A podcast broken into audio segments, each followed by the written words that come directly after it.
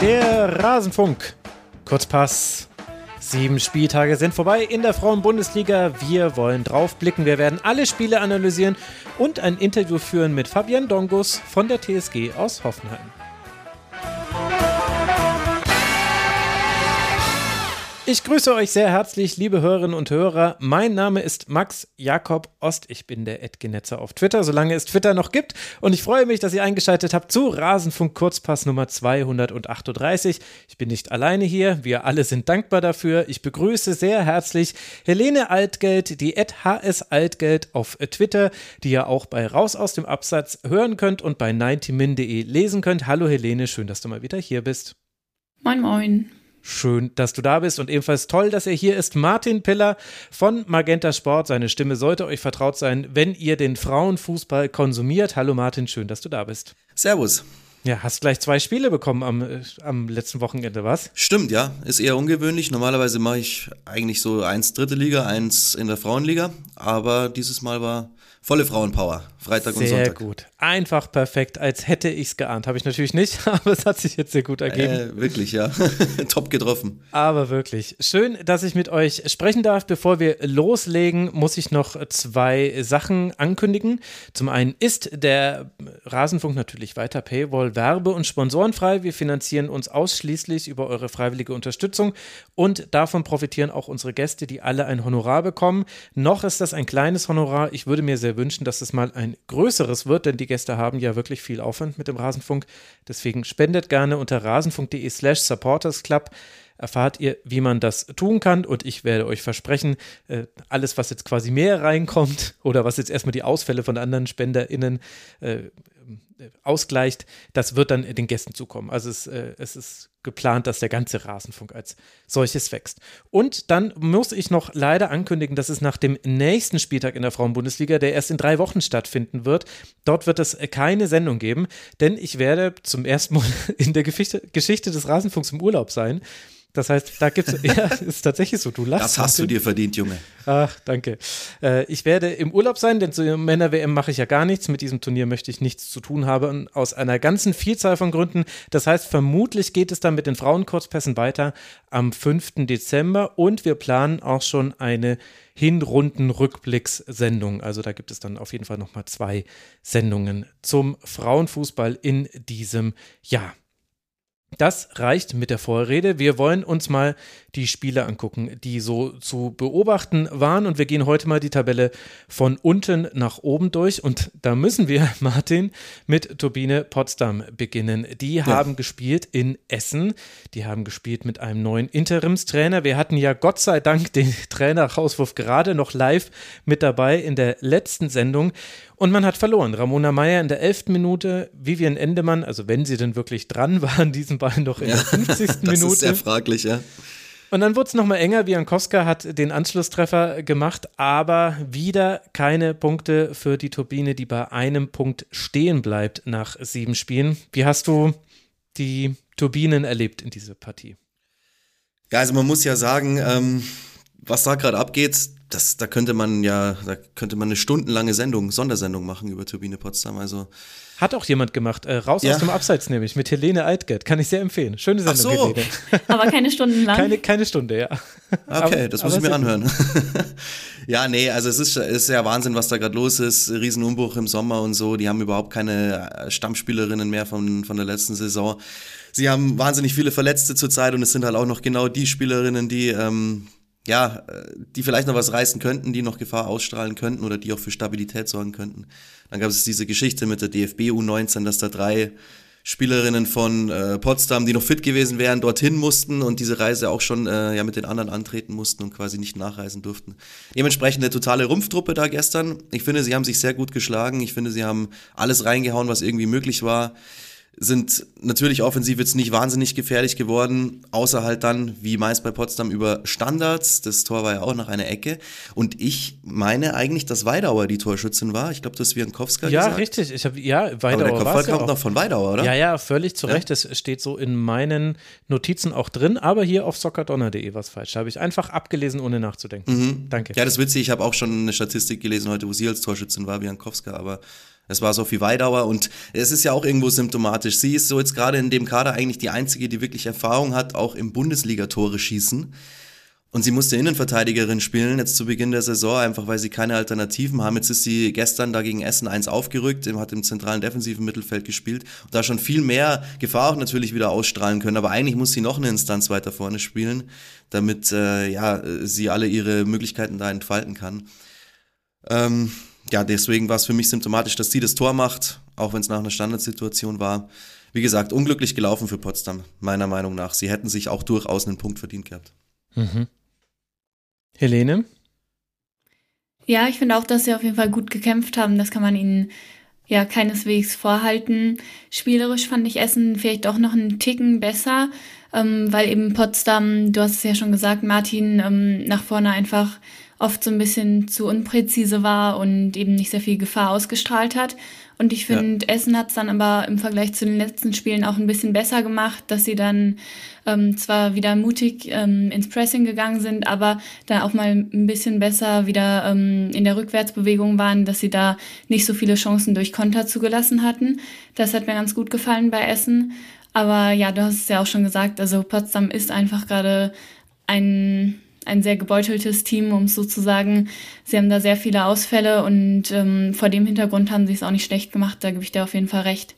Ja, ich äh, stimme dir da auch zu. Es ist äh, wirklich so, dass Essen natürlich die absolut reifere Spielanlage gestern hatte. Also man merkt einfach, dass da äh, ein Großteil des Kaders auch noch da ist von letzter Saison, dass die sich kennen, dass die eingespielt sind und die kommen, sind da gestern wirklich so in so ein bisschen in den Flow gekommen. Zwar für Potsdam ist, wäre das unentschieden verdient gewesen aufgrund dieser kämpferischen Leistung, aber klar, spielerisch fehlt es da natürlich gerade an allen Ecken und Enden. Also das muss man schon sagen. Da sind einfach Spielerinnen dabei, die ähm, ja noch brauchen, bis sie dann wirklich beim Bundesliga-Niveau angekommen sind.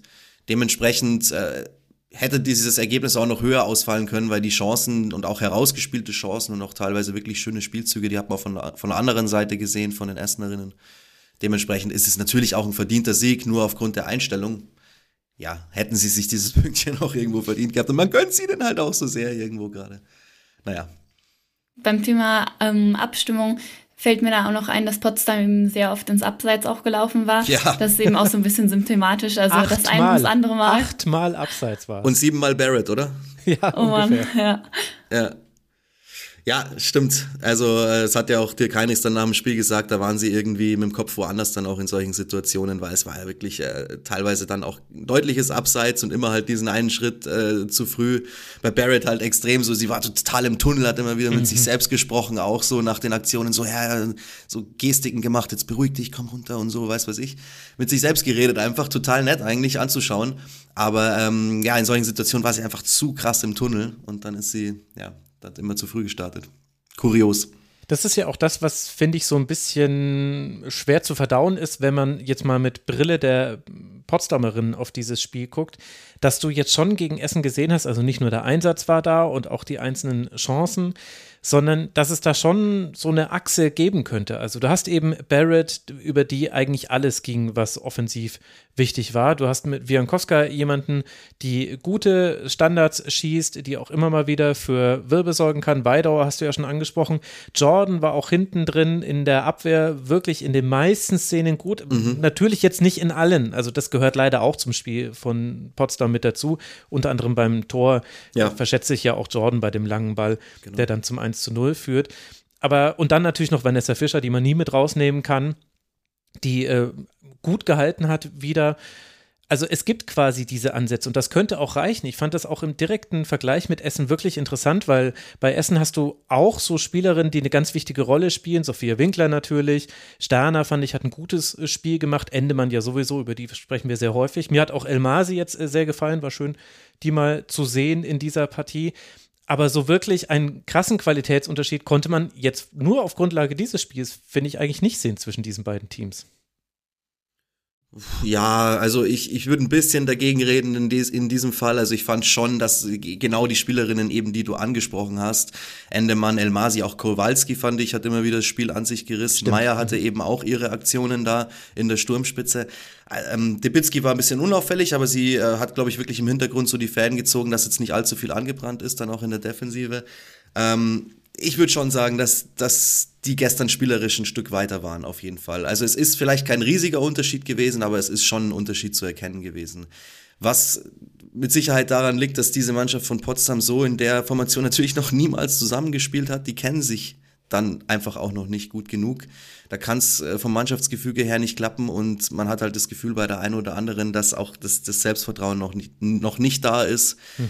ähm, dass wirklich was gehen könnte. Also mir war es da schon spielerisch dann zu dünnem zweiten Durchgang war es natürlich äh, teilweise auch ganz ansehnlich, was sie gemacht haben. Aber ich fand, so ein gewisser Unterschied war gestern schon zu vernehmen, oder? Mm, ja, also beim Thema Selbstvertrauen hatte ich das gerade auch ähm, noch geschrieben, dass ähm, der Sieg vielleicht auch dann für Essen in dem Aspekt wichtig sein könnte, dass sie es eben auch ähm, noch öfters spielerisch versuchen, weil auch bei dem Spiel hat man es ihnen jetzt so ein bisschen angesehen, finde ich, dass sie eben unten drin stecken und da kamen schon auch noch viele lange Bälle und mhm. ähm, Andererseits können sie es eben auch ähm, noch spielerischer und noch mehr vielleicht ähm, durchs Mittelfeld und da hoffe ich, dass ähm, das Spiel dann vielleicht so einen Effekt hat. Ansonsten hätte ich auf jeden Fall auch noch Kowalski ähm, angesprochen, wie du es gesagt hast. Also das fand ich auch ähm, ein super Spiel von ihr, war auch wirklich links, rechts, in der Mitte eigentlich überall unterwegs und hat da echt gute Chancen auch eingeleitet. Also das hat mir sehr gut gefallen.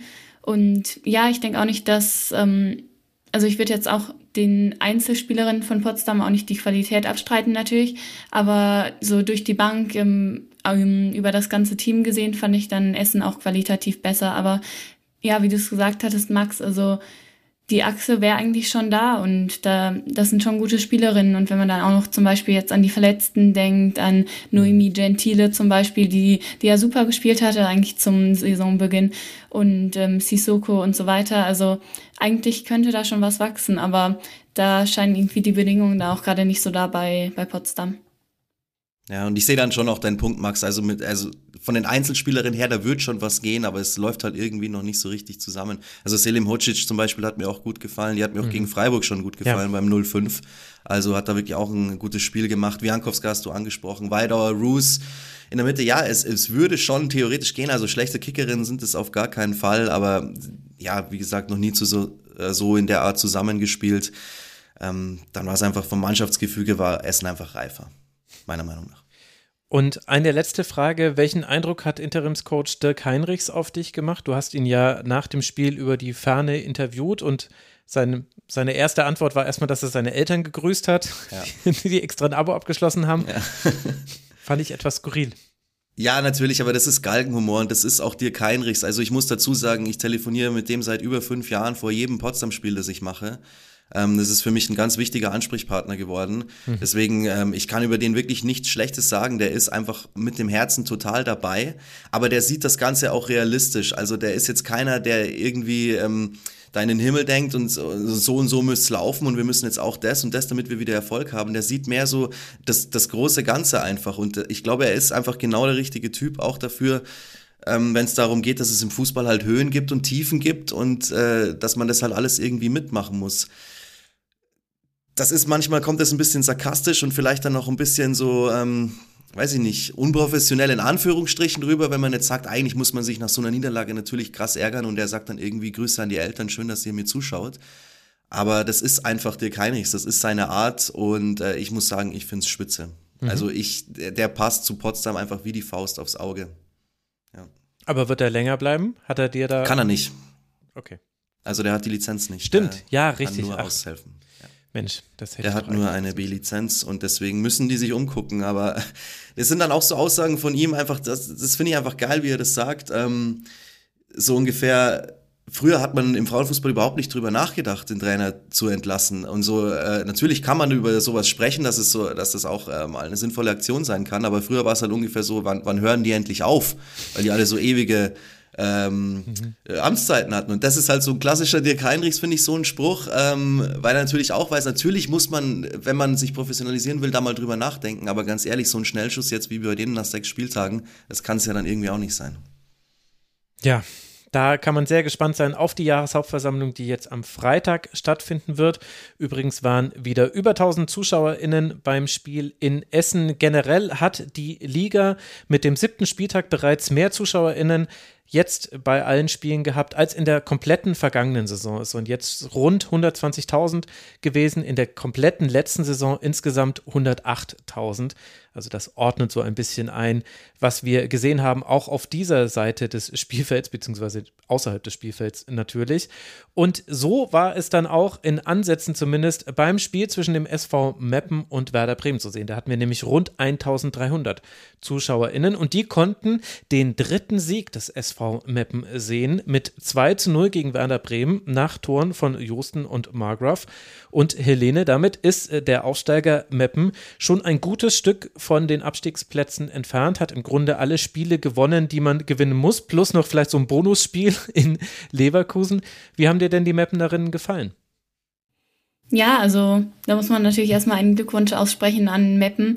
Ich glaube, da hatten jetzt ähm, wenige, inklusive auch mir, das gebe ich gerne zu, ähm, damit gerechnet, dass sie jetzt ähm, so im soliden Mittelfeld stehen nach, ähm, nach sieben Spieltagen. Also ich finde das auch bemerkenswert, weil sie eben auch einen Umbruch hatten eigentlich im Sommer. Auch viele Spielerinnen gegangen sind, auch ähm, Torschützen, aber das haben sie wohl super verarbeitet. Und ja, gegen Bremen fand ich das eine abgeklärte Leistung war. Und ähm, ich weiß nicht genau, ob es auch der Spielplan so war, aber falls doch, dann ist er auf jeden Fall aufgegangen, nämlich, ähm, dass sie eben da Bremen gut unter Druck gesetzt haben erst und dann ist ja auch das 1 zu 0 so gefallen ähm, dass sie da einen Fehler ausnutzen konnten. Und mhm. danach waren sie natürlich in einer super Position, weil Bremen ist einfach immer wieder sehr schwierig fällt, aus dem Ballbesitz eben selber Chancen zu kreieren. Also das hat man auch in dem Spiel wieder gesehen. Sie sind sehr oft an den Strafraum gekommen. Sie haben da auch manchmal ganz schöne Ansätze gezeigt. Sie haben mal Doppelpässe gespielt, mal gedribbelt und dann standen sie an der Strafraumkante. Und dann kam einfach wieder nur irgendeine Flanke und dann ist die wieder ins Ausgesegelt. Und das war irgendwie so typisch für Bremen, dass sie es einfach sehr wenig geschafft haben, zwingend zu werden, finde ich. Und letztendlich geht der Sieg deswegen auch in Ordnung für mich, für Meppen, auch wenn sie da in der zweiten Hälfte selber nicht mehr sehr viel gezeigt haben nach vorne. Ja, ich fand auch, dass sie es gut gemacht haben, weil sie, weil sie so kompakt waren und weil natürlich der Gegner ist natürlich offensiv nicht so stark unterwegs. Da haben sie nach wie vor Probleme. Ich finde, sie sind, Bremen ist verbessert im Vergleich zur letzten Saison. Aber wenn man ähm, da ein vernünftiges äh, Defensivgefüge aufzieht und, und auch versucht, dem Stand zu halten, dann, dann hat man gegen Bremen gute Chancen, auch zu Null zu spielen, wenn man da kompakt steht und ich finde, das hat, hat Meppen super gemacht. Also mich überraschen sie auch. Ich hatte jetzt nicht damit gerechnet, dass sie dort stehen, wo sie jetzt stehen, nach so kurzer Zeit. Aber es spricht ja auch irgendwie dafür, dass sich da was getan hat, auch bei diesen Mannschaften, weil früher war es ja oft so, der Aufsteiger kommt hoch und der spielt direkt nur gegen den Abstieg und geht mit großer Wahrscheinlichkeit auch direkt wieder runter. Ich glaube, diese Zeiten sind vorbei. Und ähm, ja, das ist dann auch eben jetzt so Mannschaften wie Meppen und Duisburg zu verdanken in dieser Saison. Ich muss sagen, ich bin da noch so ein bisschen hin und her gerissen. Also ich gönne natürlich dem Mapnerin jeden Erfolg und gerade weil dahinter auch eine Spielidee steckt, äh, darf man dann auch so ein Tor wie das 1 zu 0, was eben einem Missverständnis äh, zwischen Hauseke und Borbe entspringt, das darf man dann aber nicht so komplett kleinreden, denn da muss ja auch erstmal eine Mapnerin stehen, die anläuft und die dann auch das Tor machen kann. So war es ja dann auch. Auf der anderen Seite ist es aber, also komme ich auch nicht komplett über den Fakt hinweg, dass Meppen de facto fünf Abschlüsse hatte in diesem Spiel. Da waren die zwei Tore mit dabei, plus noch ein Strafstoß von Lisa Marie Weiß, der noch gehalten wurde von Borbe. Also, wenn man so will, hat sie da ihren Fehler beim 0 zu 1 auch noch gut gemacht.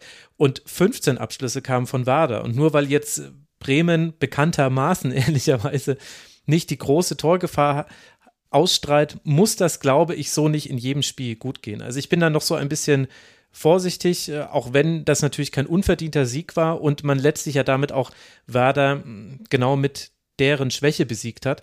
Nämlich, du musst gegen Werder treffen, weil es relativ unwahrscheinlich ist, dass Werder ein Tor macht und ziemlich unwahrscheinlich, dass es zwei Tore macht. So bitter sich das jetzt anhört, aber so ist ja. es eben mhm. leider. Ähm, aber es hatte schon eine eigene Dynamik, dieses Spiel, finde ich. Wenn ich mir die zweite Hälfte angucke, in der es halt einen Abschluss von Meppen gab und ansonsten nur Werder, Werder, Werder, nur halt sehr torungefährlich. Ja, das ist es halt. Die Abschlüsse sind jetzt schon gehäuft da. Wie gesagt, sie haben auch spielerisch, finde ich, Fortschritte, Fortschritte gemacht im Vergleich zur letzten Saison. Saskia Matthijs tut ihnen meiner Meinung nach sehr gut, weil mhm. sie eine Spielerin ist, die diese, die diese Abschlusssituationen kennt und auch sucht. Und davon hatte Bremen in der letzten Saison zu wenig. Es gibt natürlich eine äh, Maya Sternert, eine Jasmin Sehan, die, die da auch immer den Weg suchen, aber da fehlt vielleicht auch so ein bisschen was dann noch. Ähm, zum, zum absoluten Bundesliga-Niveau. Dementsprechend, äh, ja, wie du angesprochen hast, die Abschlüsse sind halt dann teilweise auch einfach ähm, nicht gefährlich, aber was man halt positiv herausheben kann, immerhin suchen sie sie und haben sie auch. Ja. Es gilt halt nur noch an der Präzision irgendwie zu arbeiten. Dagegen war es ja auch ein bisschen erstaunlich, finde ich, dass ähm, Werder dann zwei Tore gleich geschossen hat gegen ähm, den VfL Wolfsburg. Also da habe ich mich ja sehr gewundert, weil ich glaube, davor hatten sie auch nur zwei geschossen. Also dann gegen Wolfsburg genauso viel mhm. wie jetzt im Rest der Spieler. Ist schon ganz ganz witzig. Aber ja, klar, viele, viele Abstöße schon und ich glaube auch, dass, ähm, dass sich Meppen da schon so ein bisschen zu sehr hat ähm, reindrücken lassen hinten. Also da war ja wirklich nur noch Bremen am Ball eigentlich in der zweiten Hälfte. Ähm, da stimme ich dir schon zu, ähm, Max. Aber andererseits, ja, waren eben viele von diesen Abstößen auch nicht ähm, sehr zwingend. Einige dann aus der Distanz und wenige, wo ich dann wirklich so gedacht hätte, wow, das ist ist jetzt mal so eine richtig große Torchance. Ja. Und ähm, ja, manchmal war es dann vielleicht auch ein bisschen überhastet, muss man sagen. Bremen konnte halt dieses Spiel im Grunde eigentlich auch nicht gewinnen, weil sie sind diese äh, normalerweise defensiv starke Mannschaft, die da wirklich im Mannschaftsgefüge verteidigt und wenn dann eine erfahrenen Kapitänin Lina Hausicke sowas passiert mit der Keeperin zusammen und daraus das 0-1 fällt, dann, dann kann es eigentlich schon nichts mehr werden, weil das ist ja das große Pfund von Bremen, dass sie zumindest da halt wirklich normalerweise recht souverän agieren in solchen Situationen, auch Hausige. Und dann passiert ausgerechnet ihr sowas, ja, dann schaut es halt schlecht aus an so einem Tag für Bremen. Ja, und die defensive Stabilität der letzten Saison ist dann eben nicht ganz so vorhanden. Werder damit zusammen mit Potsdam das einzige Team, das noch nicht gewinnen konnte nach sieben Spieltagen. Zwei Punkte hat Werder einheimsen können. Meppen dagegen, ich habe es ja vorhin schon gesagt, schon drei Siege bei einer Tordifferenz von 7 zu 8. Also da kann man Parallelen zum Gegner der letzten Saison finden. Neun Punkte haben die Mepnerinnen. Da sieht es viel besser aus. Und es geht natürlich, wir haben jetzt am nächsten Wochenende eine Länderspielpause, liebe Hörerinnen und Hörer. Da wird zwei zweimal gegen die USA gespielt, hochinteressante Spiele, am 11.11. .11.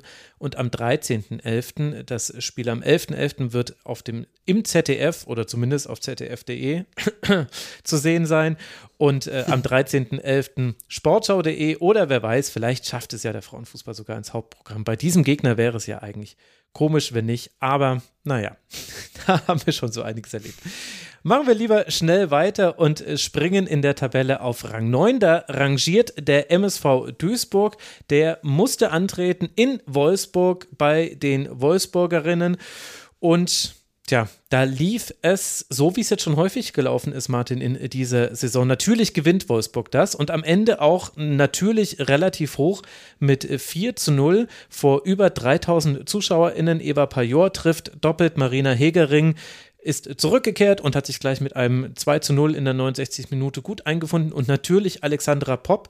Allerdings ist es auch so, wie wir es jetzt schon öfter in der Liga gesehen haben bei Wolfsburg, man tut sich durchaus eine Weile lang schwer. Ecken und Freistöße haben eine große Bedeutung für die Wolfsburgerinnen, gerne mal das 1 zu 0 nach einer Standardsituation und dann kommt man hinten raus vor allem ins Rollen, wenn vielleicht auch bei den Gegnerinnen die Kräfte nachlassen. Wie, also muss man das irgendwie kritisch sehen oder ist das jetzt total albern, dass ich hier bei einem 4 zu 0 mit so einsteige in dieses Spiel? Naja, total albern ist es nicht. Man kann, muss ja auch bedenken, Duisburg hatte die Möglichkeit auch auszugleichen, zum Beispiel vor einem Stande von 1 zu 0. Also es war jetzt nicht so. Warum haben die immer nur Chancen, wenn sie zurückliegen? Was ist denn da eigentlich? Das war schon gegen Frankfurt so.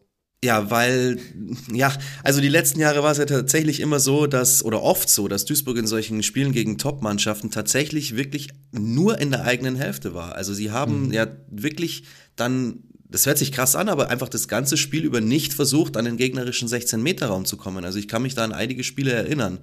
Ähm, Mittlerweile ist es ja so, dass sie das schon ein bisschen geändert haben und durchaus auch mal am gegnerischen 16er auftauchen, auch wenn man überhaupt nicht damit rechnet, wie es ja gestern eben war, beim Stande von 1-0 gibt es die Chance für Duisburg, sogar eine ganz gute. Ähm, und dann hätte es auch 1-1 stehen können. Sowas gab es halt die letzten Jahre überhaupt nicht. Da war halt dann wirklich nur, wir schauen, dass wir das 0-0 irgendwie halten. Und dementsprechend, diese Mentalität, glaube ich, ist so ein bisschen schon noch verankert, dass man halt sagt, ja, wenn wir es gegen Wolfsburg oder Bayern spielen, dann schauen wir, dass wir das 0-0 mitnehmen. Und wenn wir dann mal hinten liegen, okay, dann versuchen wir es halt. Also, ja.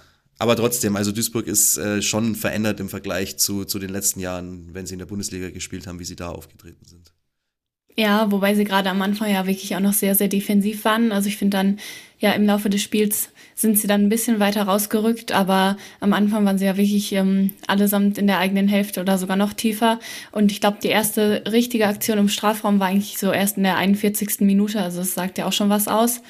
Es war schon, schon finde ich, ähm, fast nur Wolfsburg, die eigentlich gespielt haben. Aber ja, es war natürlich auch zu, zu erwarten so.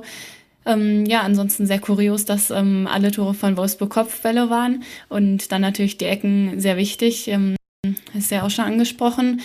Ja, ich, ähm, ich finde auch, dass es nicht der allerbeste Auftritt war von Wolfsburg. Das nicht, aber ich fand es jetzt auch nicht, ähm, ja, ich fand es jetzt auch nicht ganz schlecht in dem Sinne, dass sie es schon vor dem 1-0 sehr ja ähm, immer wieder eigentlich versucht hatten und auch mit verschiedenen Mitteln da sich Chancen rauszuarbeiten.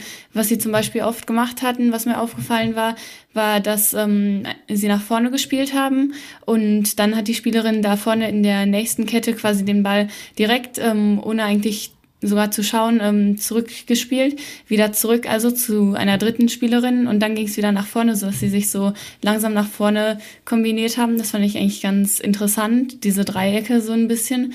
Und ähm, ich finde, sie haben da auch schon ein paar Sachen eben versucht. Aber ja, am Ende kamen eben doch nicht so die ganz klaren Chancen daraus und dann muss es doch wieder die Ecke eben richten. Ja, und einfach auch die individuelle Qualität dann von den Spielerinnen. Also wie soll man der Alex Pop verteidigen beim 3-0? Wie soll das gehen? Wer soll das machen in der Bundesliga? Drei Meter ganz ehrlich. Hm. Ja, also das, das kannst du ja vergessen. Dann Eva Pajor kommt auch wieder total in Fahrt jetzt. Das finde ich so cool, weil die war ja auch so lange verletzt einfach und hat ein bisschen von ihrem Drive, glaube ich, da schon eingebüßt, aber der ist jetzt wieder komplett da. Und wenn sie jetzt auch noch äh, wieder durch Defensivspielerinnen Tore erzielen, was ja letzte Saison ein ganz großes Plus war vom VfL Wolfsburg, dass halt auch die Viererkette regelmäßig getroffen hat, das äh, stellt sich jetzt ja auch langsam wieder ein. Hegering kommt rein, macht das Tor. Mhm. Ähm, ja, also ich glaube, man kann natürlich immer alles äh, dann auch irgendwo kritisch sehen, weil es jetzt vielleicht nicht komplett flüssig lief, aber im Endeffekt, das wird schon schwer, die dieses Jahr irgendwie mal zu kitzeln, glaube ich. Und dann auch noch ähm, eine Alex Pop, die von der Bank kommt, muss man ja auch noch dazu sagen. Also mhm. wird dann auch noch eingewechselt, das kann sich Wolfsburg einfach leisten, weil sie da Pajo haben. Ja. Und ähm, ja, da haben sie einfach so ein Luxusproblem. Es gibt da auch noch Wasmut, ähm, Roth, die können ja auch alle auf der Position spielen. Also ist schon Wahnsinn, wie viel die da mhm. haben auf der Bank. Auch, dass Jons dort hier dann wieder nur in der 85. Minute oder so gekommen ist. Also das ist einfach so eine Breite, da, da kann echt niemand mithalten. Mhm ich war auch äh, viel zu kritisch, also ich äh, wollte das gar nicht so kritisch Du musst ja provozieren hier, das ist ja klar, du musst ja was locken bei uns. Genau dafür ist ja der Rasenfunk bekannt, für seine provokanten steilen Thesen. Nein, du musst uns provozieren, damit wir dir was sagen, meinte ich. Ja, es, so. es, äh, ich glaube, ihr hättet mir auch äh, so geantwortet, aber es war natürlich völlig verdient, 24 zu 3 Schüsse, das sagt schon alles, also 9 zu 1 Torschüsse. In der ersten Hälfte hatte man 80 Prozent Ballbesitz, 8 zu 0 Schüsse, 3 zu 0 Torschüsse, aber was eben interessant war, in der ersten Hälfte hatte Duisburg eine 61-prozentige Zweikampfquote und das erklärt, glaube ich, warum es eben bis, bis dann irgendwann mal die Schleusen geöffnet waren auf Wolfsburger Seite, dann doch eine zähere Angelegenheit war. Ich fand, dass man es sehr gut geschafft hat. Auch das, was du beschrieben hast, Helene, ist mir auch aufgefallen. Brandt und Lattwein, die haben es wirklich immer wieder gut geschafft, mit so Klatschpass-Kombinationen oder direkten Weiterleitungen die Spitzen zu füttern. Aber in der ersten Hälfte war es ganz oft so, dass dann die letzte Aktion, und das konnte auch der direkte Zweikampf sein, mit, mit Fürst zum Beispiel, die hatte, Vanessa Fürst hatte tolle Duelle gegen Pajot, hat natürlich nicht alle gewonnen, wer, wer würde das schon, aber äh, die hat wirklich in der ersten Hälfte da auch häufig nochmal Chancen vereiteln können in letzter Sekunde oder vor dem entscheidenden Querpass, der noch gespielt wurde. Und das war, fand ich interessant, dass äh, Duisburg da so viel dagegenhalten konnte. Und gleichzeitig kommt, glaube ich, auch noch mit dazu, wenn wir darüber sprechen, dass Duisburg, natürlich jetzt auch nicht komplett überraschend, aber dass man so harmlos war, da darf man auch nicht komplett vergessen, dass mit Halverkamps in der 25. Minute auch jemand ausgewechselt wurde, die, die in den vergangenen Spielen da halt auch eine der wichtigsten Spielerinnen war. Also das kam noch zusätzlich mit dazu bei Duisburg, glaube ich. War das denn verletzungsbedingt? Weil ich habe das irgendwie gar nicht richtig mitbekommen da. Ich war so ein bisschen verwundert also es hieß, dass sie gesundheitlich angeschlagen gewesen sei. Eine Verletzung konnte man jetzt eben nicht sehen, aber sie hat direkt das, das Feld und den Innenraum verlassen. Mehr habe ich jetzt dazu aber leider auch nicht in petto. Mhm. Aber Vanessa Fürst ist, äh, glaube ich, ein gutes Beispiel, das du gerade angesprochen hast. Das ist auch eine von den Spielerinnen, die jetzt mittlerweile einfach eine gewisse Erfahrung haben und die dann auch in mhm. solchen Duellen standhalten können. Das war halt vor zwei Jahren beim MSV Duisburg noch anders. Das sind ja durchaus noch einige im Kader. Ich glaube, Vanessa Fürst ja auch, die damals schon im Kader waren. Und ähm, ja, sind einfach jetzt viele von denen gereift und können jetzt in solchen Duellen dann auch gut mithalten. Und dementsprechend, glaube ich, ähm, spielt deswegen auch der MSV Duisburg eine bessere Rolle diese Saison. Ja, sie hat mir auch voll gut gefallen. Also ich fand, sie hat auch sehr mutig verteidigt teilweise. Es kann ja, natürlich auch ja. mal schief gehen, aber andererseits finde ich es auch immer ganz cool, wenn dann ähm, sie eben so unter Druck gesetzt wird von, von einer Wolfsburger Stürmerin. Ich weiß nicht mehr, wer genau es war, aber dann hat sie es nicht einfach rausgeschlagen, sondern konnte sich da spielerisch befreien und ähm, den, den Ball dann weiterpassen. Also sowas ist halt auch mal cool. Ja, das ist überhaupt auffällig, wie selten man sich durch Befreiungsschläge befreit äh, in der Liga aktuell. Das war meiner Meinung nach in den letzten Jahren nicht so, dass sich so viele Teams wirklich spielerisch lösen konnten. Auch äh, Freutel hatte da immer wieder ganz gute Aktionen. Henriksen hat einmal ein irres Laufduell gegen Eva Pajor gewonnen, Anfang der zweiten Hälfte. Das hätte schon das 2 zu 0, glaube ich, zu diesem Zeitpunkt sein können. Also da gab es auch viele positive Dinge, was man eben nicht erwarten würde, wenn man einfach nur das Ergebnis von 0 zu 4 liest. Und gleichzeitig hat es aber Wolfsburg natürlich absolut verdient gewonnen. Nicht, dass ich jetzt hier wieder schon wieder zu negativ über Wolfsburg rauskomme. Also, Wolfsburg, sieben Spiele, sieben Siege, generell noch kein einziges äh, der Pflichtspiele verloren. Geht jetzt dann nach der Länderspielpause weiter gegen den ersten FC Nürnberg im DFB-Pokal. Die Duisburgerinnen werden dann im DFB-Pokal Achtelfinale den FC Bayern empfangen. Duisburg auf Rang 9 mit sieben Punkten. Damit hat man fünf Punkte Vorsprung auf Werder Bremen und Wolfsburg natürlich mit 21 Punkten, 23 zu 5 Toren nach sieben Spieltagen, vier Punkte vor Eintracht Frankfurt über die wir dann jetzt gleich auch noch sprechen werden. Denn die Eintracht, die hatte im Heimspiel den ersten FC Köln zu Gast und der erste FC Köln, der liegt nach diesem Spieltag auf Rang 8, das heißt auf dem nächsten Rang, den wir uns näher angucken wollen. Vor über 2700 ZuschauerInnen kann Shakira, Shakira Martinez in der 60. Minute das 1 zu 0 erzielen und Laura Freigang ihr fünftes Saisontor erzielen. In der 64. Minute ein Doppelschlag Helene, der Eintracht Frankfurt auf die Siegerstraße bringt. Dann kam auch von Köln wenig. Hätte man aber vielleicht gar nicht so erwarten können nach der ersten Hälfte, dass es am Ende dann doch relativ souverän auch für Eintracht Frankfurt werden wird. Wie hast du die Partie gesehen? Ja, also Frankfurt war ja schon ähm, fast sehr früh auf der Siegerstraße. Ich glaube, es war nach zwölf Sekunden oder so, wo sie da den Pfosten getroffen hatten. Ich glaube, durch ähm, Prajnika. Aber danach, ähm, ja, du hast es gesagt, es war ein ziemlich enges Spiel und ähm, jetzt keins, wo man das Gefühl hatte, Frankfurt ist eigentlich wirklich überlegen. Köln hatte da auch einige Chancen, was ähm, meiner Meinung nach auch damit zusammenhing, dass Frankfurt immer wieder Probleme hatte, so hohe Bälle zu verteidigen. Also bei Ecken gab es da zwei, dreimal großes Chaos, ähm, ja, wo der Ball stimmt. hin und her sprang und Köln, Köln konnte es dann aber eben nicht ausnutzen, aber auch bei Flanken. Also ich finde, das ist ein Problem, was ähm, Frankfurt schon, schon öfters auch gezeigt hat, ähm, wo sie auf jeden Fall auch ähm, eine Schwäche haben. Und ja, Köln stand eigentlich ziemlich solide, hat mir gut gefallen, haben gut verschoben und Frankfurt da nicht sehr viel Platz gelassen. Also die erste Hälfte konnte man eigentlich ähm, aus Kölner Sicht relativ positiv bewerten, finde ich. Ja, hätten ja durchaus auch in Führung gehen können, auf jeden Fall. Also dann läuft so ein Spiel vielleicht auch anders. Ähm, ansonsten muss ich ja schon sagen, so von den Offensivaktionen, da sieht man halt, wie das bei, bei Frankfurt mittlerweile läuft, wie eingespielt es ist und wie viel äh, Personal da, da wirklich auch gefährliche Aktionen inszenieren kann und, und weiterführen kann. Mhm. Also selbst Hanshaw auf der Linksverteidigung immer, immer wieder gute Bälle in die, in die Spitze gespielt. Da sind auch dann halt einfach die Positionen auch gut besetzt. Also die Abläufe stimmen da einfach wirklich sehr, sehr gut. Und dann hast du eben so individuelle Einzelkönnerinnen, die dann halt, also ich meine, das 2-0 von Freigang ist ja ein Weltklasse-Tor. Sie nimmt ihn einmal mit, sie dreht ihn dann rum neben den Pfosten ins Tor. Sensationell, Martinez ähm, technisch perfekt bei ihrem 1-0. Hm. Also das ist halt einfach, ich finde dann, wenn es so in diese Offensivaktionen geht, wenn sich Frankfurt da mal positionieren kann, dann ist es halt schon wirklich sehr druckvoll und sehr gut und auch wahnsinnig schwer zu verteidigen.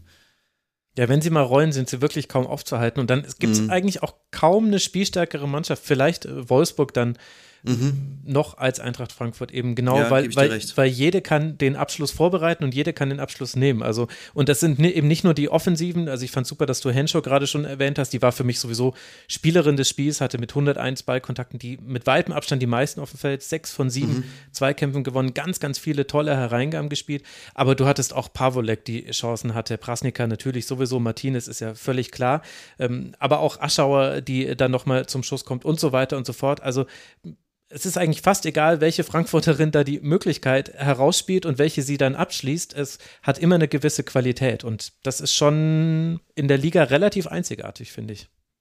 Ja, und Henshaw war ja auch an den beiden Toren dann beteiligt, meine ich. Ja. Also das waren dann ja eben zwei, zwei Pässe von ihr. Der eine war dann so ein bisschen, war vermutlich nicht genau so gedacht, dass er dann bei Martinez landet, weil da ja noch ähm, kurz geklärt wurde von einer Kölnerin, mhm. genau. Mhm. Ja, aber der zweite auf Freigang war natürlich auch ein super Steckpass. Also das fand ich auch, hat sie echt ähm, sehr, sehr gut gemacht da. Und ansonsten, ja, Frankfurt hat da wirklich ähm, große Qualität. Auch noch eben andere Spielerinnen wie Anjomi, die konnte ja wegen einer Erkältung, glaube ich, nicht dabei sein. Also ähm, da gibt es auch, schon, auch noch viel Qualität auf der Bank oder auch so eine Carlotta Wamser zum Beispiel, die sie ja aus ja. Ähm, Essen geholt hatten jetzt im Sommer. Ja, das ist einfach eine Wucht dahinter. Das ist echt schön anzuschauen dann teilweise. Und Köln, ich muss sagen, die haben sich wirklich spielerisch auch nochmal weiterentwickelt. Also da gibt's solche Momente schon auch, aber halt noch lange nicht in den Breitengraden, in denen sich Eintracht Frankfurt bewegt, was das Spielerische angeht. Deswegen, ähm, ja, der 2-0, also der Sieg für mich verdient aufgrund der zweiten Hälfte dann natürlich vor allen Dingen, aber insgesamt halt einfach noch einen Schritt vor, würde ich sagen. Ja, ja, was mich bei Köln so ein bisschen verwundert ist, dass, also zum einen ist man sehr auswärtsschwach, alle Niederlagen, alle vier Niederlagen auswärts und zu Hause alle drei Siege. Es hängt aber auch ein bisschen mit dem Spielplan zusammen. Aber was mich da wundert, ist, dass da jetzt in den letzten beiden Spielen auch schon gegen Duisburg manche Dinge nicht funktioniert haben, die sonst eigentlich schon da waren in dieser Saison. Also in der Mandy Islacker zum Beispiel, ich glaube, sie hatte wieder fünf Schüsse, hat davon nur einen aufs Tor gebracht die wirkt einfach gerade nicht so gut im Spiel und ich kann das nicht festmachen, woran das liegen würde. Eine Sharon Beck war mir jetzt in diesem Spiel, also sie hat ja schon gegen Duisburg tiefer gespielt, hat sie ja auch ausführlich hier nochmal erklärt. In diesem Spiel war es mir ein bisschen zu weit weg von der Verlosung. Irgendwann hat sie dann auch wieder offensiver ihre Zehnerrolle eingenommen. Da wurde es dann meiner Meinung nach ein bisschen besser, aber da lag man halt schon hinten. Und was mir vor allem jetzt schon mehrfach aufgefallen ist, und das hätte ich so ehrlich gesagt nicht erwartet beim Innenverteidigerinnen-Duo Puntigam-Mores, die Strafraumverteidigung ist manchmal nicht gut. Also es gibt manchmal Hereingaben, bei denen die Zuordnung nicht stimmt oder wo zweite Bälle dann noch aufgenommen werden können. Letztlich war es jetzt auch so beim 0 zu 1. Ich will jetzt aber nicht sagen, dass es ein klarer Fehler von Maurice war. Aber komplett untypisch fand ich es jetzt auch nicht, dass Köln sich so einen Gegentreffer fängt. Da habe ich jetzt schon ein paar gesehen in dieser Saison. Das hätte ich ehrlich gesagt nicht gedacht. Ich hätte gedacht, dass man ein bisschen defensiv stabiler wäre. Hm. Ja, stimme ich dir zu, auch um, ähm, bei Islaka jetzt. Also ich glaube, sie hatte da ja wirklich eine sehr, sehr große Chance, wo, wo man eigentlich denken würde, sie macht das jeden Tag rein. Ja. Ähm, ich glaube, es war in der 30. Minute oder so, wo sie wirklich komplett frei vom Tor war ja. und ähm, den dann aber nicht da unterbringen konnte. Das hat mich auch so ein bisschen gewundert. Also mich erinnert Köln irgendwie so ein bisschen an ähm, an Frankfurt vor zwei Jahren, muss ich sagen, so ungefähr, ähm, weil sie eben noch so ein bisschen diese Probleme auch haben mit der Konstanz, dass sie da ähm, immer wieder ärgerliche Fehler machen und theoretisch eben auch ähm, eine gute Spielanlage haben und auch wieder ähm, gute Kombinationen zeigen, aber sich dann auch manchmal selber um, um die Punkte bringen und andererseits eben auch so ein langfristiges Projekt schon haben, wo man, wo man schon sieht, dass ähm, eigentlich etwas reifen kann. Ja, finde ich einen richtig coolen Vergleich mit äh, Frankfurt vor zwei Jahren, weil das ist ja genau das Ding. Die Entwicklung findet statt. Man kann es wirklich äh, sehen, wie sich die Spielstärke in der Bundesliga von, ja nicht von Wochenende zu Wochenende, aber halt wirklich kontinuierlich einfach steigert. Frankfurt war vor zwei Jahren einfach schon ein Stück weiter. Die haben ihre Mannschaft jetzt gut zusammengehalten. Die haben da nochmal noch mal nachgelegt, nochmal rein investiert und das zahlt sich jetzt aus. Und bei Köln ist dieser Weg halt ein bisschen später eingeschlagen worden. Liegt natürlich auch daran, dass Frankfurt aus dem ersten FFC kam, wo ja diese ganzen Strukturen schon da waren. Ähm, und da ja schon eine Frauenfußball-Top-Mannschaft war, bei Köln hat dieser Prozess halt erst eingesetzt in den letzten Jahren. Mhm. Auch so die Verzahnung mit, mit dem Herrenbereich und überhaupt die Infrastruktur, die zur Verfügung gestellt wird. Die sind, wie du wunderbar gesagt hast, einfach dann vielleicht diese zwei Jahre noch hinten. Aber könnte mir gut vorstellen, dass wenn wirklich, so wie es den Eindruck macht, da jetzt ähm, einfach viel Aufmerksamkeit auch äh, reingesteckt wird, dass sich das auch in eine sehr positive äh, Richtung entwickeln kann. Ja, gefällt mir auch sehr, sehr gut, dieser Vergleich. Erklärt auch so ein bisschen dann auch das, was man auf dem Platz gesehen hat, dass eben, also in der zweiten Hälfte hat beim FC die Struktur komplett gefehlt. Die Bälle waren sofort wieder bei Eintracht Frankfurt. Es gab eigentlich über eine ganze Phase, also weit bis in die 80. Minute. Erst dann gab es, also in der 82. Minute gibt es den ersten Abschluss für den FC in diesem Spiel. Da steht schon 2 zu 0 und Eintracht Frankfurt hat so ein bisschen den Fuß vom Gaspedal genommen. Aber da war eben Eintracht Frankfurt extrem gut, die ja wirklich auch keine überragende erste Hälfte gespielt haben, aber die dann eben das Vertrauen und auch die Fähigkeiten haben, ihr Spiel dem Gegner aufzuzwingen. Und Köln hat das nicht geschafft, aber sie waren ja schon besser in dieser Saison. Das heißt, es ist wahrscheinlich eher eine Frage, des, dass man es an möglichst vielen Spieltagen reproduzieren kann. Ja, Eintracht Frankfurt vor zwei Jahren. Das ist ein schöner Vergleich, Helene. Für den FC, die jetzt bei neun Punkten stehen bleiben, geht es dann nach der Länderspielpause weiter mit einem DFB-Pokalspiel in Potsdam. Eintracht Frankfurt wird dann im Leipzig antreten. Eintracht Frankfurt weiter, Tabellenzweiter, 17 Punkte, vier Punkte hinter dem VfL Wolfsburg. Frankfurt und Wolfsburg die einzigen beiden Teams, die noch ungeschlagen sind in dieser Saison und dementsprechend kommt dann auch dieser tolle Zwischenstand zustande. Wolfsburg hat jetzt auch angekündigt, dass man sein Heimspiel gegen Wolfsburg im großen Stadion austragen wird. Also da können wir uns auf ein Spitzenduell freuen vor einer hoffentlich würdigen Kulisse. Da finde ich jetzt ehrlich gesagt keine Überleitung zur Partie zwischen Hoffenheim und Leverkusen, denn da waren leider nur. Dann müssen wir mit Freiburg-Bayern weitermachen, da wäre sie doch perfekt. genau, Freiburg-Bayern über 6000 ZuschauerInnen, aber die Tabelle diktiert uns, dass wir erst über Hoffenheim gegen Leverkusen sprechen müssen. Na gut. Da waren es nämlich nicht mal 700 ZuschauerInnen. Am Ende konnten aber die meisten davon wenigstens jubeln. Gia Corley in der 12. Minute, Mehmeti in der 22. Minute stellen auf 2 zu 0. Afawi kann dann verkürzen in der 61. und hinten raus dann in der 90. Vanessa Leimenstoll mit den 3 zu 1. Und das bedeutet dann den wichtigen vierten Sieg für die TSG aus Hoffenheim, die damit jetzt dann ihr Punktekonto auf 13 Punkte hochschrauben kann und vor allem Martin jetzt eben einfach eine sehr erfolgreiche Phase hat. Also aus den letzten fünf Pflichtspielen hat man vier gewonnen, eins unentschieden gespielt. Das war das 3 zu 3 gegen Eintracht Frankfurt mit der Großchance in der, ich glaube, 92. Minute. Also das hätte man vielleicht sogar noch gewinnen können. Die TSG ist wieder komplett in der Spur, kann man das so sagen? Ja, zumindest fast komplett, würde ich sagen. Also es erinnert jetzt einfach schon wieder viel, viel mehr an die letzten zwei, drei Jahre, wo es spielerisch teilweise hervorragend war und für mich teilweise auch die TSG wirklich die spielerisch stärkste Mannschaft in der Liga war oder zumindest die Mannschaft, bei der es am meisten Spaß gemacht hat, zuzuschauen. Und da sind sie wieder auf einem total guten Weg jetzt aktuell. Also da erinnert viel an früher beziehungsweise das heißt früher halt äh, in der jüngeren Vergangenheit auch. Mhm. Aber man muss schon sagen, dass sie jetzt am, am Freitag schon auch ein bisschen Glück hatten, dass Leverkusen halt, also ich finde es natürlich erstmal super, dass da ein neuer Trainer kommt mit Robert de Pau, der dann sagt, ja, wir, wir ähm, wollen einfach offensiv spielen, wir, wir wollen auch das Spiel machen, wir wollen den Ball haben, wir wollen vorne anlaufen. Aber wie das halt auch einfach krass in die Hose gehen kann, hat man, glaube ich, gesehen bei dem Spiel jetzt am Freitag, weil die sind ja aus der Kabine gekommen wie die Wahnsinnigen, sind ja wirklich nur vorne am gegnerischen 16er angelaufen und sind dann dementsprechend halt alleine, glaube ich, in den ersten 20 Minuten viermal überspielt worden. Mhm. Aufs, aufs fast einfachste. Also, das war äh, total hergeschenkt, dieses Spiel von Bayer Leverkusen. Wenn die ein bisschen, bisschen äh, zurückhaltender anfangen, dann steht es nicht früh schon äh, zugunsten von Hoffenheim, sondern dann steht es vielleicht länger unentschieden oder Leverkusen geht vielleicht sogar in Führung. Und dann läuft das Spiel komplett anders. Also das habe ich nicht verstanden, warum sie sich das so haben locken lassen oder beziehungsweise so äh, voreilig da vorne reingelaufen sind. Fast mit Ansage ins Verderben gelaufen eigentlich. Ja, finde ich auch. Also war vermutlich der Spielplan, irgendwie da schnell die Kontrolle zu übernehmen und vielleicht auch früh in Führung zu gehen, dass sie vielleicht voll darauf gesetzt haben. Aber ich finde auch, es war schon so ein bisschen so eine Lehrstunde, wie das dann eben auch schief laufen kann. Mhm. Also ich habe es ja eben gesagt, ich finde es eigentlich super, wenn Teams mutig spielen, aber es war dann vielleicht nicht unbedingt zu Leverkusens Vorteil, dass sie es eben so gemacht haben. Also wie du ja eben sagtest, wirklich sehr große Lücken da hinten. Und ähm, ja, ich finde in der zweiten Hälfte hat ähm, haben sich dann schon so ein bisschen nachjustiert und ähm, sind dann deswegen auch so ein bisschen defensiv stabiler ähm, geworden, haben dann ja eben auch noch den Anschlusstreffer erzielt. Ähm, also ich denke, da haben sie auf jeden Fall schon was mitgenommen aus dem Spiel, in dem Sinne, dass, ähm, dass eben vielleicht ein Tacken zu viel da war mit dem offensiven Ansatz.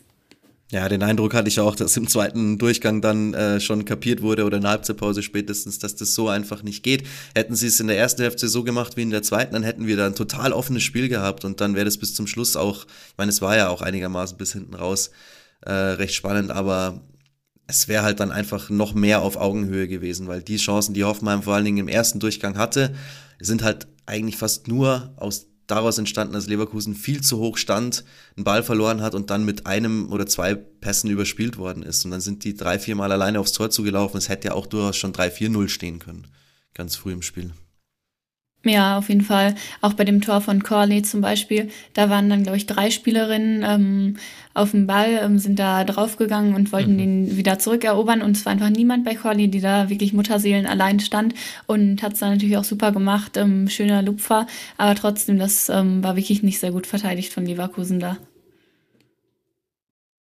Ja, ich bin mir auch nicht sicher, wie ich das finde bei Leverkusen. Also, dass das nicht immer klappen kann mit hohem Pressing und dass man, also definitiv müssen wir dem auch noch Zeit geben und so weiter. Das ist schon klar, aber ich fand auch ehrlich gesagt den Pressingplan nicht immer so eindeutig. Also, im Vergleich dazu, Freiburg zum Beispiel gegen Hoffenheim, da konnte man genau sehen in der ersten Hälfte damals, was Hoffenheim fehlt, wenn man hoch angelaufen wird und wenn sie quasi einfach nicht ins Angriffsdrittel kommen. Das hat halt Freiburg perfekt unterbunden. In der ersten Hälfte, in der zweiten Hälfte war es dann schlechter bei Freiburg, dann war dann sofort Hoffenheim besser.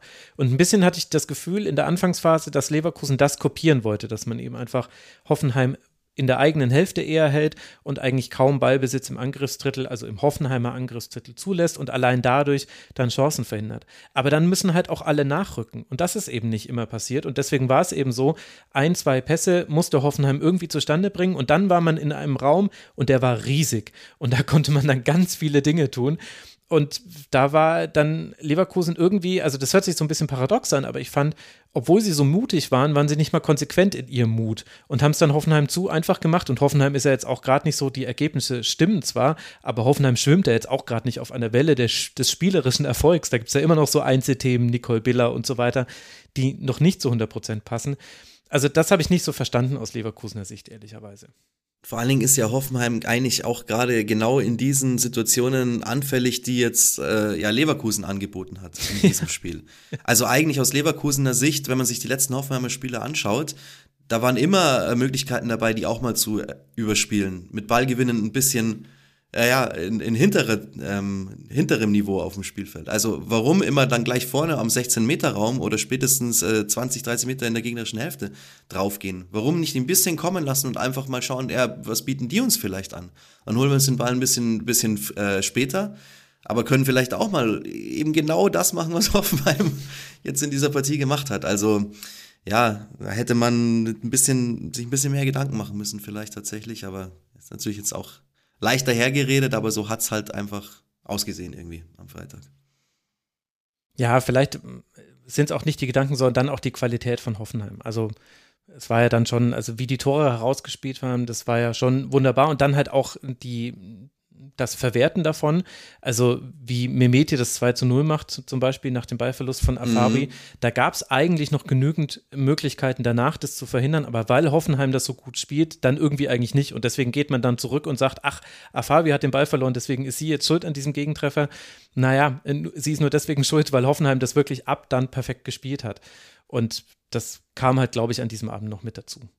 Ja, wie gesagt, die kommen gerade wieder in ihren Flow und die können Fußball spielen, die sind technisch absolut spitze, da läuft der Ball in, in guten Phasen einfach perfekt fast. Und wenn die dann noch ein bisschen Raum angeboten bekommen, wie jetzt am Freitag, dann kann es halt dahin gehen.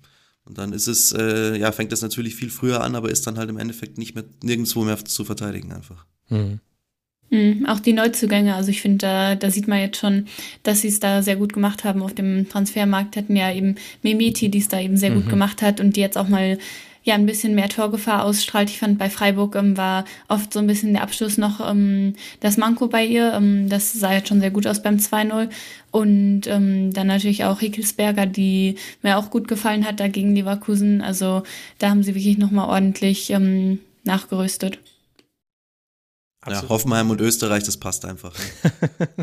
Fast so gut. Das wie, ist eine Symbiose. Wie Österreich und Eintracht Frankfurt.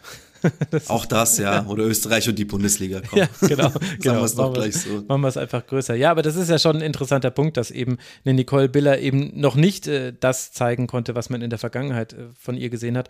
Und trotzdem hat Hoffenheim jetzt schon 16 Tore nach sieben Spielen äh, erzielt. Also das ist ja genau das, was du gerade sagst, nochmal in Statistiken, Helene.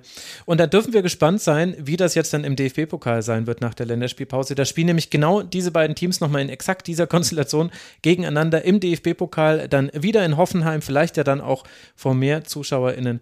Und dann werden wir ja sehen, ob Leverkusen da dann einen anderen Ansatz wählt oder was quasi die Lehren waren, die man daraus gezogen hat. Und dann können wir selber überprüfen, wie nah wir dran waren an der Wahrheit des Robert de Pau.